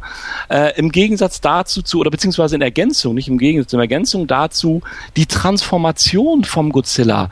Äh, was, was ist das, was ist das, dieses Monster, das Zerstörung, Erschrecken mit sich mitbringt und auf einmal sozusagen, wenn er die, die, dieser, dieser Frage nachgehen, soll es getötet werden oder soll es als Forschungsobjekt doch am Leben gehalten mm, werden? Ja ja. Was, was bringen wir da jetzt eigentlich um? Was ist es? Ist es letztendlich Godzilla als, als Symbol in den Debatten, die beispielsweise dort auf politischer Ebene auch geführt werden, letztendlich, wenn Wissenschaft gegen Militär, und man muss ja auch hier sagen, Stichwort Militär, ja, es ist ja auch hier nicht das japanische Militär, das siegt und siegreich ist zuletzt. Es ist der einzelne Wissenschaftler, ja ja, der, der, der Serizawa, der den Oxygenzerstörer, diese tödlichste aller Waffen hat, die noch tödlicher als A-Bombe, noch tödlicher als H-Bombe, dieser Konflikt ist, was mache ich denn mit dieser absolut tödlichsten Waffe? Ja, in welche Hände soll sie denn ja. letztendlich gehen? Ja? ja? und all diese ganzen Aspekte, die damit reinstecken, sind, ist einfach so dicht gepackt, ja, von solchen Fragestellungen. Das, das fand ich auch so beeindruckend, dass, ähm, also du siehst, wie diese, wie diese Kriegsereignisse filmisch verarbeitet werden, weil eben diese Figur, diese dieser Wissenschaftler da ist, der um die Schrecken seiner eigenen Erfindung weiß und der sie ja gar nicht einsetzen will. Er weiß, ja. dass er weiß, wie gefährlich diese Erfindung ist und hat niemandem davon erzählt, weil er, weil, weil in gewisser Weise er diese Verantwortung seiner eigenen Schöpfung, seiner eigenen Kreation gar nicht tragen kann und will als einzelner Mensch. Und natürlich ja. ist das eine Andeutung auf die Atombombe, die da 45 ähm, abgeworfen wurde. Also so schon schon so ein, also so habe ich es zumindest gedeutet, so eine Kommentierung dessen, was vielleicht auch Verantwortung in der Wissenschaft bedeutet und was Wissenschaft können sollte oder nicht leisten sollte und, und wie gefährlich Wissenschaft sein kann. Und das fand ich halt ganz, ganz toll einfach, dass der Film das, das meine ich halt, das, das, das meine ich ehrlich, das, das, man tut dem Film so Unrecht, wenn man sagt, das ist einfach nur ein Typ im Gummikostüm und der hüpft da durch, ja, durch Pappmaché. Das ist, da ist mehr drin. Das ist auch in Ordnung. Du, du kannst ihn, er funktioniert ja vielleicht auch so. Er funktioniert, hat dann so seinen Charme, weil ich meine, also ich, siehst du noch, dass der Film über 60 Jahre alt ist, dann sagt man, okay, es war halt damals so und es ist halt das erste Auftreten von Godzilla und du siehst ihn aus der Perspektive. Das ist okay, absolut. Gar keine Frage. Aber eben halt ein großes Aber bei dem Film. Aber ähm, es, es wird, du, es bleibt dir gar nichts anderes übrig, als wenn du zumindest die, die Szenen, wo Godzilla nicht auftritt, wenn du die die anschaust und darüber nachdenkst, einmal mal zu sagen, was passiert denn da eigentlich? Und wenn ich dann wirklich solche Symbole habe, wie Serisabe, der noch eine Augenklappe trägt, ja, warum trägt er denn im Gottes Namen eine Augenklappe? Vielleicht, weil er sich aus Versehen mal ins Auge gepiekst hat und war ein Wissenschaftler, hat vielleicht einen spitzen Bleistift gehabt oder wie immer. Nein, natürlich nicht. Das sind alles, das ist ein, ein Symbol dafür, dass er, dass er direkte Kriegserfahrungen hatte dass er vielleicht geblendet worden ist von einem Blitz der Atombombe oder wie auch immer, dass er nah an Nagasaki, nah an Hiroshima dran war, wie auch immer. Und vor allem einfach auch diese, die schauspielerische Leistung, die so dahinter steckt, diese Gefühle, wir reden ja, wir reden ja von Japanern einfach und wir reden von etwas, dieser Film wurde ja nicht gemacht mit dem, dass die Japaner im Hinterkopf hatten, wir wollen ihn irgendwann verwestlichen, wir wollen ihn irgendwann in die USA. Sie wollten erstmal, sie wollten diese, sie haben diesen Film für sich selber gemacht. Ja, und deshalb also auch diese, diese emotionale Ebene, die mitgetragen wird. Beispiel dazu. Du bist auf Odo Island, das erste Mal dieser Orkan kommt, Godzilla tritt in Erscheinung, beziehungsweise man sieht ihn ja nicht, aber er, geht das erste Mal dort an Land. Das Kind sozusagen, was im Schlamm steckt, es, es regnet, die Blitze kommen und das Kind schreit einfach nur. Es schreit letztendlich äh, aus diesem Schrecken, aus dieser Angst heraus. Man weiß es nicht genau. Ist es jetzt der Godzilla, den er gesehen hat, oder hat er Angst eventuell, weil eine Bombe geworfen wird oder wie auch immer? Das sind für mich einfach Szenen, die, ihr hört es vielleicht so ein ganz bisschen an der Art, wie ich das gerade kommentiere und sehe, die einfach unter die Haut gehen, wo ich sage, sage, alleine diese eine Szene mit dem Kind, die trifft mich die trifft mich so, dass ich sage, ich habe nichts gesehen. Das ist immer wieder dieses, welche Bedrohung ist die größte? Immer die, die man nicht sieht letztendlich. Ne? Aber es wird so transportiert durch dieses, durch dieses, ähm, ja, äh, durch, durch diesen Wahnsinn letztendlich dieser Szene auch, ja, der Scanner, wo ich nicht genau weiß, mein Gott, also äh, er schreckt sich da so, wie traumatisiert ist der kleine Bube danach irgendwie? Was hat er denn da mhm, gesehen? Mhm. Das, das ist für mich einfach großartig. Tamino, wie ist es für dich? Ja, da wollte ich gerade eh schon drauf eingehen. Ja, das ist, also für mich ist dieser, dieser Godzilla von 54 auch so ein, so ein richtig gutes Beispiel, also für mich persönlich für einen Film, den ich total respektieren kann, wo ich einfach auch verstehe, warum Leute da, da wirklich so eine große Sympathie für hegen. Und ich, ich komme mir ja fast so ein bisschen dumm vor eigentlich, wenn ich halt dann äh, den Film, den wir nächste, äh, nächstes Mal besprechen wollen, den Godzilla vs. Biolante, wenn ich den persönlich einfach lieber mag. Wobei ich natürlich gleichzeitig erkennen kann, äh, dass der natürlich dann viel knuffiger ist als jetzt eben dieser alte Film. Aber da sehe ich einfach so, dass das ist einfach mal mehr so das, was ich persönlich, wirklich nur mhm. persönlich einfach von so einem Film mitnehme. Äh, was halt, wie, wie gesagt, überhaupt nicht heißt, dass ich das jetzt irgendwie kritisieren würde, dass dieser Film eben sehr ernst ist, jetzt dieser ursprüngliche Godzilla. Aber dennoch ist es für mich, ähm, das mag auch einfach am Alter liegen oder an meinen normalen äh, Filmschaugewohnheiten. Ich habe irgendwie ich, ich weiß es wirklich selbst nicht genau, woran es liegt, aber ich habe Probleme, so auf so einer emotionalen Ebene so tiefer in diese Filme reinzukommen. Und das ist hier ganz ähnlich gewesen, wie ich das auch mit den Kurosawa-Filmen gesehen habe, die ähm, ja, also die wurden ja auch, also Seven Samurai natürlich haben wir auch mal besprochen hier, die, der wurde ja auch mal so enorm gelobt und viele finden den ja auch wirklich sehr ergreifend, so von der Geschichte und dem, auch, auch natürlich inhaltlich mit dem Schicksal der Figuren. Und für mich ist es einfach, ähm, ich, es, es klappt für mich einfach nicht so richtig, dass ich diese Gefühle, die erzeugt werden sollen, auch so empfinde. Vielleicht liegt das auch so ein bisschen am Schauspiel. So, ich bin generell einfach auch nicht so der Fan so dieses etwas älteren Schauspiels, was man so gerade in den 50ern auch in Hollywood findet, was, was noch ein bisschen eher so beim Theater verwurzelt ist. Und also es gab hier zum Beispiel beim Godzilla-Film, da gab es halt so ein paar Momente, die ich halt einfach ein bisschen unfreiwillig komisch fand, weil die Emotionen dann doch sehr stark ähm, mhm. gezeigt wurden. Das, ich weiß auch nicht, ob es jetzt eher daran liegt, dass es ein japanischer Film ist oder dass es ein Film ist, der so alt ist oder beides. Ne? Aber manchmal, wenn dann so eine Figur so den Tränen nahe ist, dann, dann fasst die sich so ähm, mit der Hand so ins Auge und reibt so ein bisschen. Also so, so sehr äh, klischeehaft heutzutage. Und das, da muss ich dann immer so ein bisschen lächeln, obwohl die Figur halt gerade weint und ich ja wahrscheinlich das nicht empfinden sollte. So, also ähm, ja, ähm, ich persönlich habe irgendwie dann doch meine Schwierigkeiten damit. Ich, ich mochte den Film schon irgendwie aber so das, also wenn ich das reine Viewing Pleasure bewerte, dann habe ich mehr bei, bei dem Godzilla vs. Biolante gehabt als hier. Aber natürlich habe ich hier dann diese Dimension des äh, Respekts und einfach auch diese, diese Dimension des Interesses an diesem Film, so weil er eben natürlich filmhistorisch sehr wichtig war als der erste Godzilla-Film, ne, so als dieser große japanische Film, der die Tradition der Godzilla-Filme auch begründet hat. Also das ist hier eher so eine andere Dimension, die, die, ähm, also in, in der ich mich diesem Film hier nähere. Termine, man könnte also auch sagen, weil du einen neuen relevanten Film entdeckt hast. naja.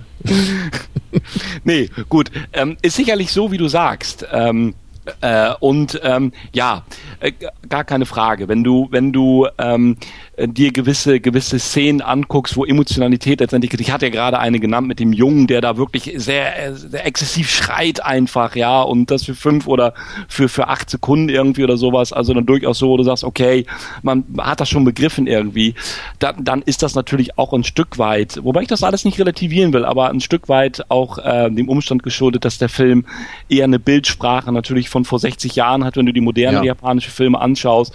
Da bin ich nun auch, weil ich kein Experte, dann sind die natürlich auch anderer Machart mitunter. Aber ähm, was natürlich, was natürlich interessant bleibt in dem Zusammenhang ist, ähm, äh, wenn du dir eben halt wirklich die Kino- und Filmlandschaft in den 50er Jahren anschaust und ich habe auch mal so ein ganz klein bisschen dazu recherchiert, wir sind noch nicht in einer globalisierten Filmlandschaft angekommen.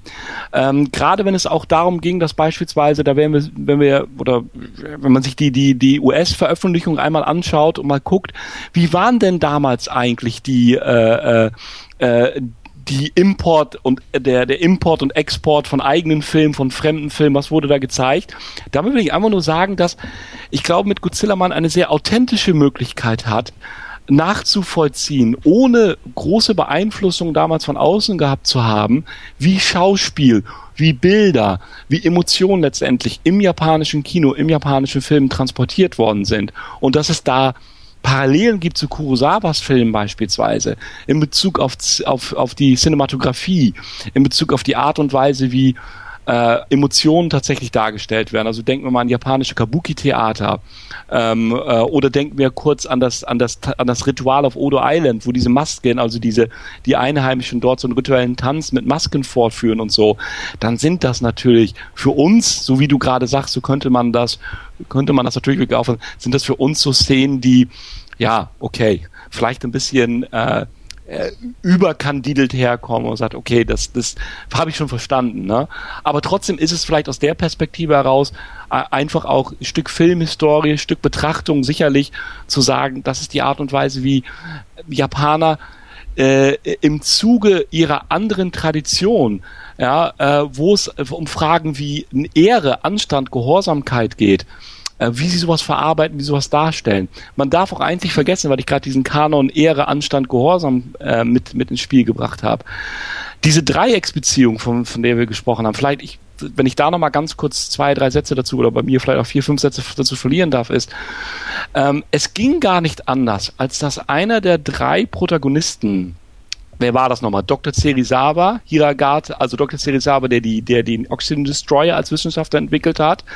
Letztendlich dann äh, der äh, Higata, der äh, zuerst äh, äh, äh, auf dem auf dem auf dem Boot letztendlich war und der mit Emiko, äh, ähm, der Vater von, also der der Sohn von dem Wissenschaftler und äh, äh, Emiko letztendlich, äh, die mit ihm ja verbandelt war und die hin und her gerissen war zwischen äh, ihm und Serizawa letztendlich.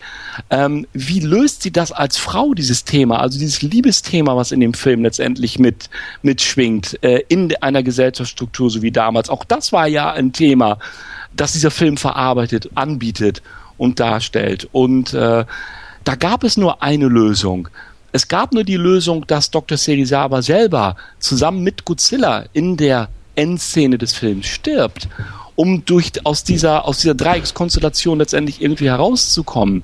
Ja, ähm, und auch das ist beispielsweise etwas, was ähm, gesellschaftlicher Aspekt letztendlich da war. Sie, die Frau, die, die hin und her gerissen war zwischen dem genialen Wissenschaftler, auf der anderen Seite also mehr als, als äh, jung schon versprochen, ihm versprochen, dass sie ihn heiraten wird, aber ihrer wahren Liebe, äh, äh, die ihm halt äh, dem, dem, dem anderen Protagonist, dem Leading Man sozusagen zukam. Wie willst du das auflösen? Auch das war ein Aspekt, der hier interessant zu sehen ist und der für uns wahrscheinlich sehr befremdlich äh, äh, ähm, ist, äh, zumindest wenn du es natürlich aus heutiger Sicht dir anschaust. Hm. Ja, interessant ist dabei ja auch, ähm, das darf man ja auch nicht vergessen, dass der Film ja gerade mal so um die 80 Minuten lang ist. Ne? Ja. Und äh, dass die, diese Dreiecksbeziehung, dass die überhaupt drin ist, finde ich eigentlich schon recht interessant, ne? dass man sich wirklich dafür auch noch so die Zeit nimmt. Weil man ja wirklich, man hat ja dann in der Mitte des Films eben diese große Zerstörungsorgie von Godzilla in Tokio, dann die Nachwirkungen am Ende gibt's ja dann auch das Finale dann äh, unter Wasser mit, mit diesem Oxygen Destroyer, wo dann ja Godzilla, der arme Godzilla leider vernichtet wird. Ja, und, und dann natürlich am Anfang haben wir natürlich auch den Aufbau, ne, was ja dann eher ein bisschen größerer Rahmen ist mit den Schiffen, die verschwinden und mhm. auf der auf der Insel. Also es gibt eigentlich eine ganze Menge Schauplätze und, und eine ganze Menge äh, Dinge, die so passieren. Also deswegen ist der Film auf jeden Fall ähm, nie, nie, er hat nie wirklich Längen, finde ich. Und wenn überhaupt, könnte man ihm wahrscheinlich das Gegenteil vorwerfen, dass er fast ein bisschen gehetzt wirkt manchmal, weil eben so viele Aspekte da sind, ja, wo, wo man, also ich zum Beispiel hätte mir gerade bei dem, bei dem Drama-Aspekt dann eher ein bisschen mehr gewünscht, so, was, was mhm. wir eben auch beim ersten, äh, also beim, beim neuen Godzilla eben schon ausführlich diskutiert haben. Äh, hier fände ich es eigentlich ähm, von den Figuren her interessanter, weil sie eben auch mehr mit dieser ganzen Geschichte selbst zu tun haben, da ja der eine dieser Dreiecksbeziehung eben dieser Wissenschaftler ist, der andere auf diesem Rettungsschiff arbeitet. Das finde ich ja deswegen ein bisschen besser eingewoben. Aber dennoch kamen die Figuren leider ein bisschen zu kurz, fand ich. ich hätte gerne mehr, also ich hätte sie einfach gerne noch mehr kennengelernt, bevor sie dann wieder in diese schlimmen Vorfälle verwickelt wurden. Mhm. Aber das war wahrscheinlich auch was, was, äh, weiß ich jetzt nicht, aber vielleicht wurde das damals auch einfach nicht so gemacht, dass so eine Art Film dann zwei Stunden lang ist. So jetzt eher wie bei den Kurosawa-Filmen, die ja ein bisschen länger sind dann. Mhm. Aber das hätte ich mir persönlich jetzt hier gewünscht. Also ich glaube, dass da natürlich schon ähm, der Fokus drauf stand, ähm, einen Monsterfilm zu machen zu sagen, also Godzilla ist natürlich schon dann mhm. doch irgendwann mal ähm, die Figur, die zentrale Figur, die im Film diesen Namen gibt letztendlich und die auch diesen Stellenwert bekommen soll. Ich glaube tatsächlich diese, diese Charakterdarstellung, die sehr wichtig ist, äh, muss ich auch nochmal vor Augen führen, dass ähm, es äh, ausdrücklich von von Inishiro Honda so gewünscht war, aufgrund der äh, äh, aufgrund der Tatsache, dass äh, äh, ursprünglich andersrum muss ich sagen, ursprünglich war es geplant, dass Godzilla auch hier wesentlich schneller zu sehen sein soll, was in der US-Fassung ja dann nachher in der Schnittfassung auch tatsächlich ein Stück weit realisiert worden ist. Hier wurde ganz konkret vom Regisseur damals eingefordert, dass der, dass auch vom Drehbuchautor, dass ähm, äh, dass die, dass auf die, das erste Auftauchen des Monsters zugunsten der Charakterdarstellung, der Charakterausarbeitung ein Stück weit verzichtet werden sollte. Das heißt, man wollte tatsächlich einfach erst einmal äh, die Protagonisten, die menschlichen Charaktere einmal darstellen, etwas gründlicher darstellen, um sie sich weiterentwickeln zu lassen, um sie letztendlich auch äh, als Identifikationsfiguren glaubhafter zu machen und äh, so dass sie einen einfach mehr durch den Film tragen und mitnehmen. Das war schon schon ein ganz wichtiger Aspekt auch äh, in diesem in diesem Film, dass man irgendwo sagen musste, die japanische Version ging 95 Minuten, äh, was schon relativ lang war damals auch äh, für ähm, äh, einen Film sozusagen, äh, der ein ganz neues jetzt muss ich immer ein bisschen vorsichtig sein, Christian den Begriff Genre zu verwenden an der Stelle, aber als japanischer Monsterfilm, als erster Monsterfilm, wirklicher Monsterfilm, ähm, das denke ich, das ist, äh, ist schon, schon durchaus eine, ein mutiger Schritt gewesen und eine, eine, eine gute Laufzeit für den Film. Mhm. Ja, du, du hast das Stichwort Genre schon genannt. Ähm, ich würde nämlich langsam so diese beiden Filme und auch, auch den, den ersten Godzilla, glaube ich, ein bisschen einklammern und ein bisschen ähm, abschließen, weil ich würde zumindest in Ansätzen, in Andeutung auch ähm, zum Schluss noch ein bisschen so über diesen, über, über diese Besonderheit des Filmes, über diese, ja, du hast es ja auch schon genannt, diese, diese Kaiju-Filme, diese, diese Monster-Filme, mhm. vielleicht auch ein bisschen als Genre sprechen, als eigener filmischer Mythos und eben auch mhm. so einen besonders japanischen Filmmythos oder japanischer Filmexport ja auch. Ähm, das wären eigentlich so, so, äh, so als Klammer, als Rauschmeißer noch so mein, mein Bestreben. Ähm, und auch erstmal mit einer Frage verbunden, weil ich ich habe von diesem Begriff auch schon öfter gehört, aber auch keinen so großen Bezug.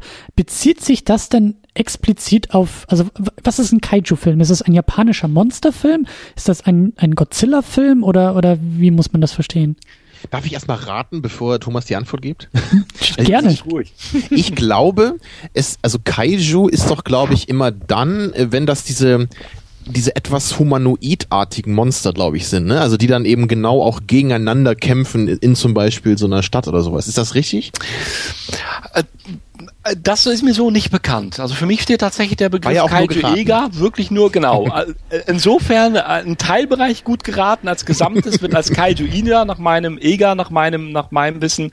Ega ist einfach äh, Film und Kaiju ist Monster. Platt gesagt, also auch die, das, das, das große Konkurrenzmonster zu Godzilla Gamera, über den wir ja auch schon mal wenigstens ganz kurz nicht gesprochen, aber der als Begriff schon mal gefallen ist, diese Riesenschildkröte jedenfalls, wird auch äh, in die Reihe der Kaiju-Filme letztendlich ähm, eingereiht.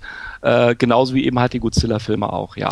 Ja, weil es gibt ja auch diesen Pacific Rim zum Beispiel, der vor ein paar ja. Jahren rauskam, der zumindest für mich in diesem, diesem Begriff nochmal irgendwie so äh, in die Gegenwart auch geholt hat. Also da bin ich halt ganz häufig über diesen Begriff gestolpert und dachte, also hab mir auch so zusammengereimt, dass es irgendwas mit Monstern zu tun haben muss, ja. Mhm. Genau. Ja, aber das ist ja eigentlich auch schon, ähm, wäre jetzt so meine Vermutung, das ist ja schon durch eben diesen Godzilla, klar, es gab vorher auch schon Monsterfilme, aber damit ist das ja irgendwie so richtig mal auf den Tisch geschmissen worden, oder? Also, also damit. Vor allem ist doch der Unterschied, dass jetzt mit Godzilla so diese, dass es halt so ikonische Monster gibt, die dann auch immer wieder einen Film bekommen, oder? Das ist ja, das ist ja wahrscheinlich das Ungewöhnliche dabei, würde ich jetzt vermuten. Und ich würde auch sagen, damit ein Genre entsteht. Also das ist ja auch das, was wir da so ein bisschen mit der Superhero Unit versuchen.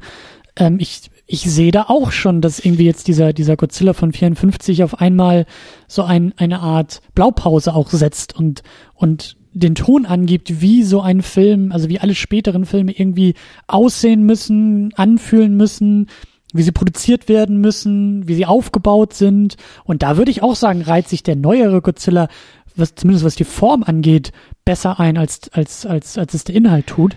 Aber, also da würde ich auch schon sagen, also ich, ich ich würde es unterschreiben, dass da ein Genre entsteht.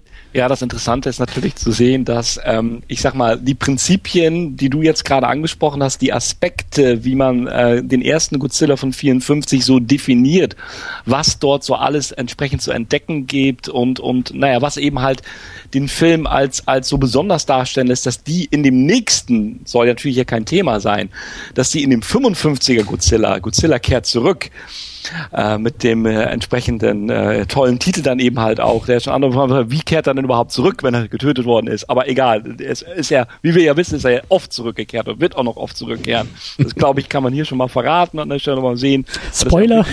Das, das genau. dass der, dass der, äh, dass diese, viele dieser Aspekte komplett über den Haufen geworfen wurden wieder. Ja, also da wäre es natürlich auch nochmal interessant, aber das kann man im Zuge des nächsten Films Godzilla gegen Biolante sicherlich auch noch mit anreißen, ist dieser Transformationsgedanke. Nicht nur, was passierte letztendlich, als Godzilla interessant wurde für den Westen, für die USA, für Europa, äh, was passierte letztendlich auch innerhalb von Japan mit dieser Figur, mhm. mit dieser Figur zu Godzilla. Vor allem, was passierte da relativ schnell mit, wenn man die 54er und 55er Godzilla so ein bisschen nebeneinander hält. Und ähm, das ist an sich natürlich interessant, wobei ähm, bleiben wir beim 54er, weil das Thema ist. Und ähm, ich glaube, da kann man wirklich sagen, nicht nur von einem Genre, aber ähm, es gibt keine andere mir bekannte Identifikationsfigur, Aushängeschild, ähm, ähm, nicht menschliches Wesen oder wie auch immer, das äh, so sehr mit der japanischen Kultur, auch wie sie sozusagen nach außen hin dargestellt wird. Es gibt natürlich Mangas und all das und auch das Modernere oder so ähnliches, aber was so weit auch zurückreicht und letztendlich dort einfach ähm, verortet ist und äh, dort ähm, ja äh, äh, deshalb auch in dieser Bedeutung ähm, ähm, in Japan gesehen wird, mit diesem Stolz letztendlich, was ja ein ganz zentraler Begriff auch ist für Japaner, Ehre, Stolz, Gehorsam, all diese Dinge schwingen ja oft mit in diesem Wertekanon äh, im traditionellen Japan und äh, von daher dann eben halt auch diese Bedeutung hat. Und äh, da kann man dann auch so ein bisschen verstehen oder auch wiederum nicht, wenn man den US-Godzilla sich angeschaut hat, ähm, wie ähm, welche Hürden man nehmen muss, äh, bei Toho selber, um tatsächlich irgendetwas mit Godzilla machen zu wollen. Bestes Beispiel, äh, warum haben wir auf den Godzilla-Schrei verzichtet? So, so mal als Einstiegsgag für diese Folge vielleicht weil man weiß nie, wie Toho mithört. Nur wenn sie mithören, dann mögen sie es gar nicht, wenn man äh, tatsächlich ungefragt, und da sind sie sehr rigoros, da gab es also interessante Geschichten und Beispiele schon zu berichten, äh, äh, wenn man ungefragt mit ihrem Material, letztendlich mit ihrem Trademark umgeht. Also von daher ähm, ist das schon etwas, was ähm, vielleicht nochmal so ein bisschen einfach diese Bedeutungsschwere dann auch nochmal darstellt. Mhm. Nochmal kurze Frage von mir. Ähm, du hattest ja eben nochmal Gomera angesprochen. Also wie, wie, wie lief das denn dann mit diesen anderen Monstern in Anführungsstrichen? War das dann so, dass die in einem Godzilla-Film zuerst auftauchten? Also diese, mhm. diese Mothra gibt's ja auch noch. Ja, und dass genau. die danach eigene Filme bekommen haben? Oder, oder wie war das? Zum Teil. Also Gamera ist ein anderes Studio. Hatte nichts mit Toho zu tun und die Ach haben so. einfach gesagt, okay, wir sind vollkommen unabhängig, also machen wir auch unsere eigenen Monstergeschichten und äh, nehmen eben halt eine Riesenschildkröte. Da weiß ich ehrlich gesagt nicht so ganz genau, wie da die Entstehungsgeschichte war. Ich glaube, man wollte schon was Reptilienartiges äh, äh, weiter sozusagen im Fahrwasser von Godzilla bleiben, aber hat halt ein eigenes äh, Universum an der Stelle äh, letzt, äh, kreiert und war deshalb unabhängig. Bei den anderen Monstern ist es tatsächlich so, und ich glaube, ich habe es nicht durchgezählt, aber es gibt ein gutes Dutzend, vielleicht sogar knapp 20 Monster, die innerhalb der Godzilla-Filmreihe halt aufgetaucht sind, dass man da natürlich sich angeschaut hat, welche ähm, Monster kommen ganz besonders gut an. Es gibt nicht so wahnsinnig viele Spin-offs, also diese Mothra, diese fliegende große, dieser fliegende große Schmetterling, Schmetterling letztendlich. Der hat es zu drei neueren Spin-offs geschafft, aber einfach weil es so eine kindgerechte Story war dahinter. Also das ist dann äh, letztendlich etwas, äh, wo äh, ich sag mal schon man auch differenzieren muss, war der Godzilla 54 doch eher an ein reiferes Publikum gerichtet. Äh, die Kinder waren vielleicht am ehesten von Godzilla an sich beeindruckt. Äh, die Erwachsenen haben dann vielleicht wirklich mehr auf diese, diese, dieses, diese Story äh, drumherum, auf die Subtexte und so des Films geachtet. Bis auf ähm, mich natürlich. Ja, jetzt ja, jetzt du auch. Also ja. von daher, jetzt, jetzt gehörst du mit dazu. Von daher und achtest damit drauf. Nee, ähm, ist, ist Godzilla dann ähm, relativ schnell mutiert äh, in ein doch auch sehr familien-kinderfreundliches Monster, das eben halt Beschützer äh, äh, der Menschheit, der, der Beschützer äh, äh, Japans Beschützer wurde und äh, in aller allerhand, wie würdest du jetzt vielleicht sagen, Termine Schnickschnack und Schabernack entsprechend äh, äh, hineingerutscht ist. Genau, was mich dann deutlich mehr, glaube ich, noch abholt, als diese ernsten, blöden okay. Filme, wo man immer nur traurig ist am Ende und so, das mag doch keiner. Da hätten wir was anderes als Biolante ja. noch nehmen sollen. Da hätten wir wirklich einen Godzilla nehmen sollen, wo nachher die Kinder auf dem Berg stehen, auf Wiedersehen Godzilla dann, ja. Das haben wir doch, ja. das haben wir doch schon gesehen, das war doch der von 2014. Ach so, ja, ja so war so Und dann beugt er sich so runter und nimmt sie alle noch nee, mal in den Arm. Ne? Ah, ja. ja. Hätte ich das gewusst, Tamino. Ja, ja gut. Gut, gut, gut. Ähm, da haben wir ja vielleicht schon mal den, den ersten Akt jetzt hier ganz gut zu Ende gebracht, würde ich sagen. Ja. Und äh, ich freue mich ganz besonders eben auf unsere nächste Ausgabe, wie jetzt schon öfter angesprochen. Da besprechen wir dann eben den Godzilla vs. Biolante oder ich glaube der Urgigant auf Deutsch ja, oder so, ne? Mhm. Der dann ja, der dann von 89 ist, also äh, was haben wir da, äh, 35 Jahre später. Also das ist schon mal ein kleiner Sprung, den wir dann machen. Ja. Und da hat sich, äh, das kann ich inhaltlich auch schon mal sagen, doch schon so ein bisschen was verändert. Ja, ihr beiden kennt ihn schon. Ich ja, noch nicht, ich bin gespannt. Nicht, das ist schön. Ja, ich bin schön. auch gespannt, wie du den finden wirst, Christian, aber also, ähm, du kannst schon froh sein, dass der Film nicht irgendetwas im, im, deutschen Titel wie Frankenstein trägt. Denn vielleicht erinnert ihr euch, die Godzilla-Filme der Ende 60er und 70er Jahre haben alle irgendwo als deutschen Titel immer Frankenstein gehabt, ja? Was? Frankensteins Höllenbrut, Frankenstein Zweikampf der Giganten, ups, das war nun kein Godzilla-Film, Frankenstein die Monster aus dem All, überall tauchte als deutscher Titel Frankenstein mit auf. Sonst verstehen die Deutschen ja nicht, was das ist, ne? Tja, Tja. Nur mal so nebenbei. Und der 54er, wie gesagt, hatte auch noch keinen Frankenstein. Nee, ist einfach nur Godzilla. Punkt. das wäre schön, wenn das so ausgeschrieben wäre. Godzilla. Punkt. ja. Ach, ja, ähm, genau. genau. Bedanke ich mich bei dir, Thomas, für deine äh, rege Beteiligung heute hier. Das tue ich auch. Spaß gemacht mit euch beiden, ehrlich. Ja. Ohne dich hätten wir das auch nicht hingekriegt hier, ne? Weil da, da hätten wir einfach keinen Plan gehabt heute, worüber wir reden sollen. Ja. Ihr schmeichelt mir. Ja. genau. Auch Christian, danke an dich, dass du da warst. Ohne dich wäre es auch schwierig gewesen. ja. dann danke an euch beide. Ohne euch beiden wäre es auch schwierig gewesen. Ach ja. Ähm, genau, und wie du schon, wie du schon gesagt und danke hast. Danke an Godzilla, der uns gerettet hat. Wir winken einfach mal an Godzilla. Ich hatte mir so überlegt, ob ich auch noch einen Satz sage, mir ist nichts Besseres eingefallen, wie es gab auch schon ein Kinoleben vor Tarantino. Mhm. Und es gibt auch, es gibt auch ein Blockbuster-Kino ohne Superhelden, ja. Da haben wir doch wieder alle was Tolles gelernt heute. Super. Genau, ich wollte aber ganz kurz noch, weil du schon erwähnt hast, Godzilla der Urgigant ist, ist die nächste Episode, ja. die wir hier in dieser Konstellation auch machen. Die kommt aber dann in einem Monat versetzt raus. Also wenn ihr das hier hört, in einem Monat äh, wisst ihr, bis dahin habt ihr Zeit, den Film auch noch selber zu gucken und vorzubereiten. Natürlich könnt ihr auch noch alle anderen Godzilla-Filme gucken, aber das ist sozusagen das Pflichtprogramm, das ist die Hausaufgabe fürs nächste Mal. Und ähm, ja, wir, wir sind nicht. Ja auch ein bisschen Build-up, ne, haben wir heute auch viel besprochen, ein bisschen genau. Gravitas für die nächste Episode. Genau, ich glaube, das, also ich habe selber auch so viel in dieser Sendung jetzt gelernt, ich muss wirklich erstmal ein bisschen sacken lassen. Also jetzt äh, muss ich erstmal verdauen und verarbeiten, ja. Schön. Ja, aber es hat mir sehr viel Spaß gemacht und ich äh, freue mich schon auf die nächste Ausgabe. Tito. Ich, äh, ich mich genauso. Ich fand es klasse, mit euch beiden einfach mal drüber geredet haben. Es hat einen so großen Mehrwert im Gegensatz zum nur Zuhören, dann nochmal mit euch drüber reden zu können, sowas mit vorzubereiten. Ich freue mich einfach auch und ich muss sagen, die Art und Weise, mit euch diskutiert zu haben, hat es ganz einfach gemacht, unsere, das ist ja, glaube ich, äh, nicht zu viel verraten, unsere erste gemeinsame Sendung hier mal auf die Beine zu stellen. Und äh, hm. wenn ich jetzt einen Godzilla-Schrei perfekt könnte, dann würde ich die nochmal zu meinem Besten geben, um einen würdigen Abschluss äh, dann nochmals an dieser Stelle zu setzen, um mich so bei euch zu bedanken. Ich lasse es für diese Folge nochmal besser. ja, das üben wir. Dann Zuhörer Lust dran zu bleiben und wir üben dann nochmal. Oder ich genau. Vielleicht kommt da ja nochmal was hier. ja, ja. ja. Gut, ich schieb noch hinterher. Äh, macht mit, diskutiert mit, schreit auch mit, ja. übt den Godzilla-Schrei auf secondunit-podcast.de, folgt uns bei Twitter, folgt uns bei Facebook, äh, bewertet uns bei iTunes, denkt an uns auf Patreon und Flatter und äh, seid bei uns und diskutiert auch weiter mit uns. Ich bin auch sehr, sehr gespannt, was, was ihr da draußen auch zu Godzilla zum neuen, zum alten Godzilla sagt und äh, lasst uns da gerne in den Kommentaren weitermachen. Ja. ja, also dann, auch ihr da draußen, macht's gut und bis zum nächsten Mal. Bis dahin, tschüss. Tschüss.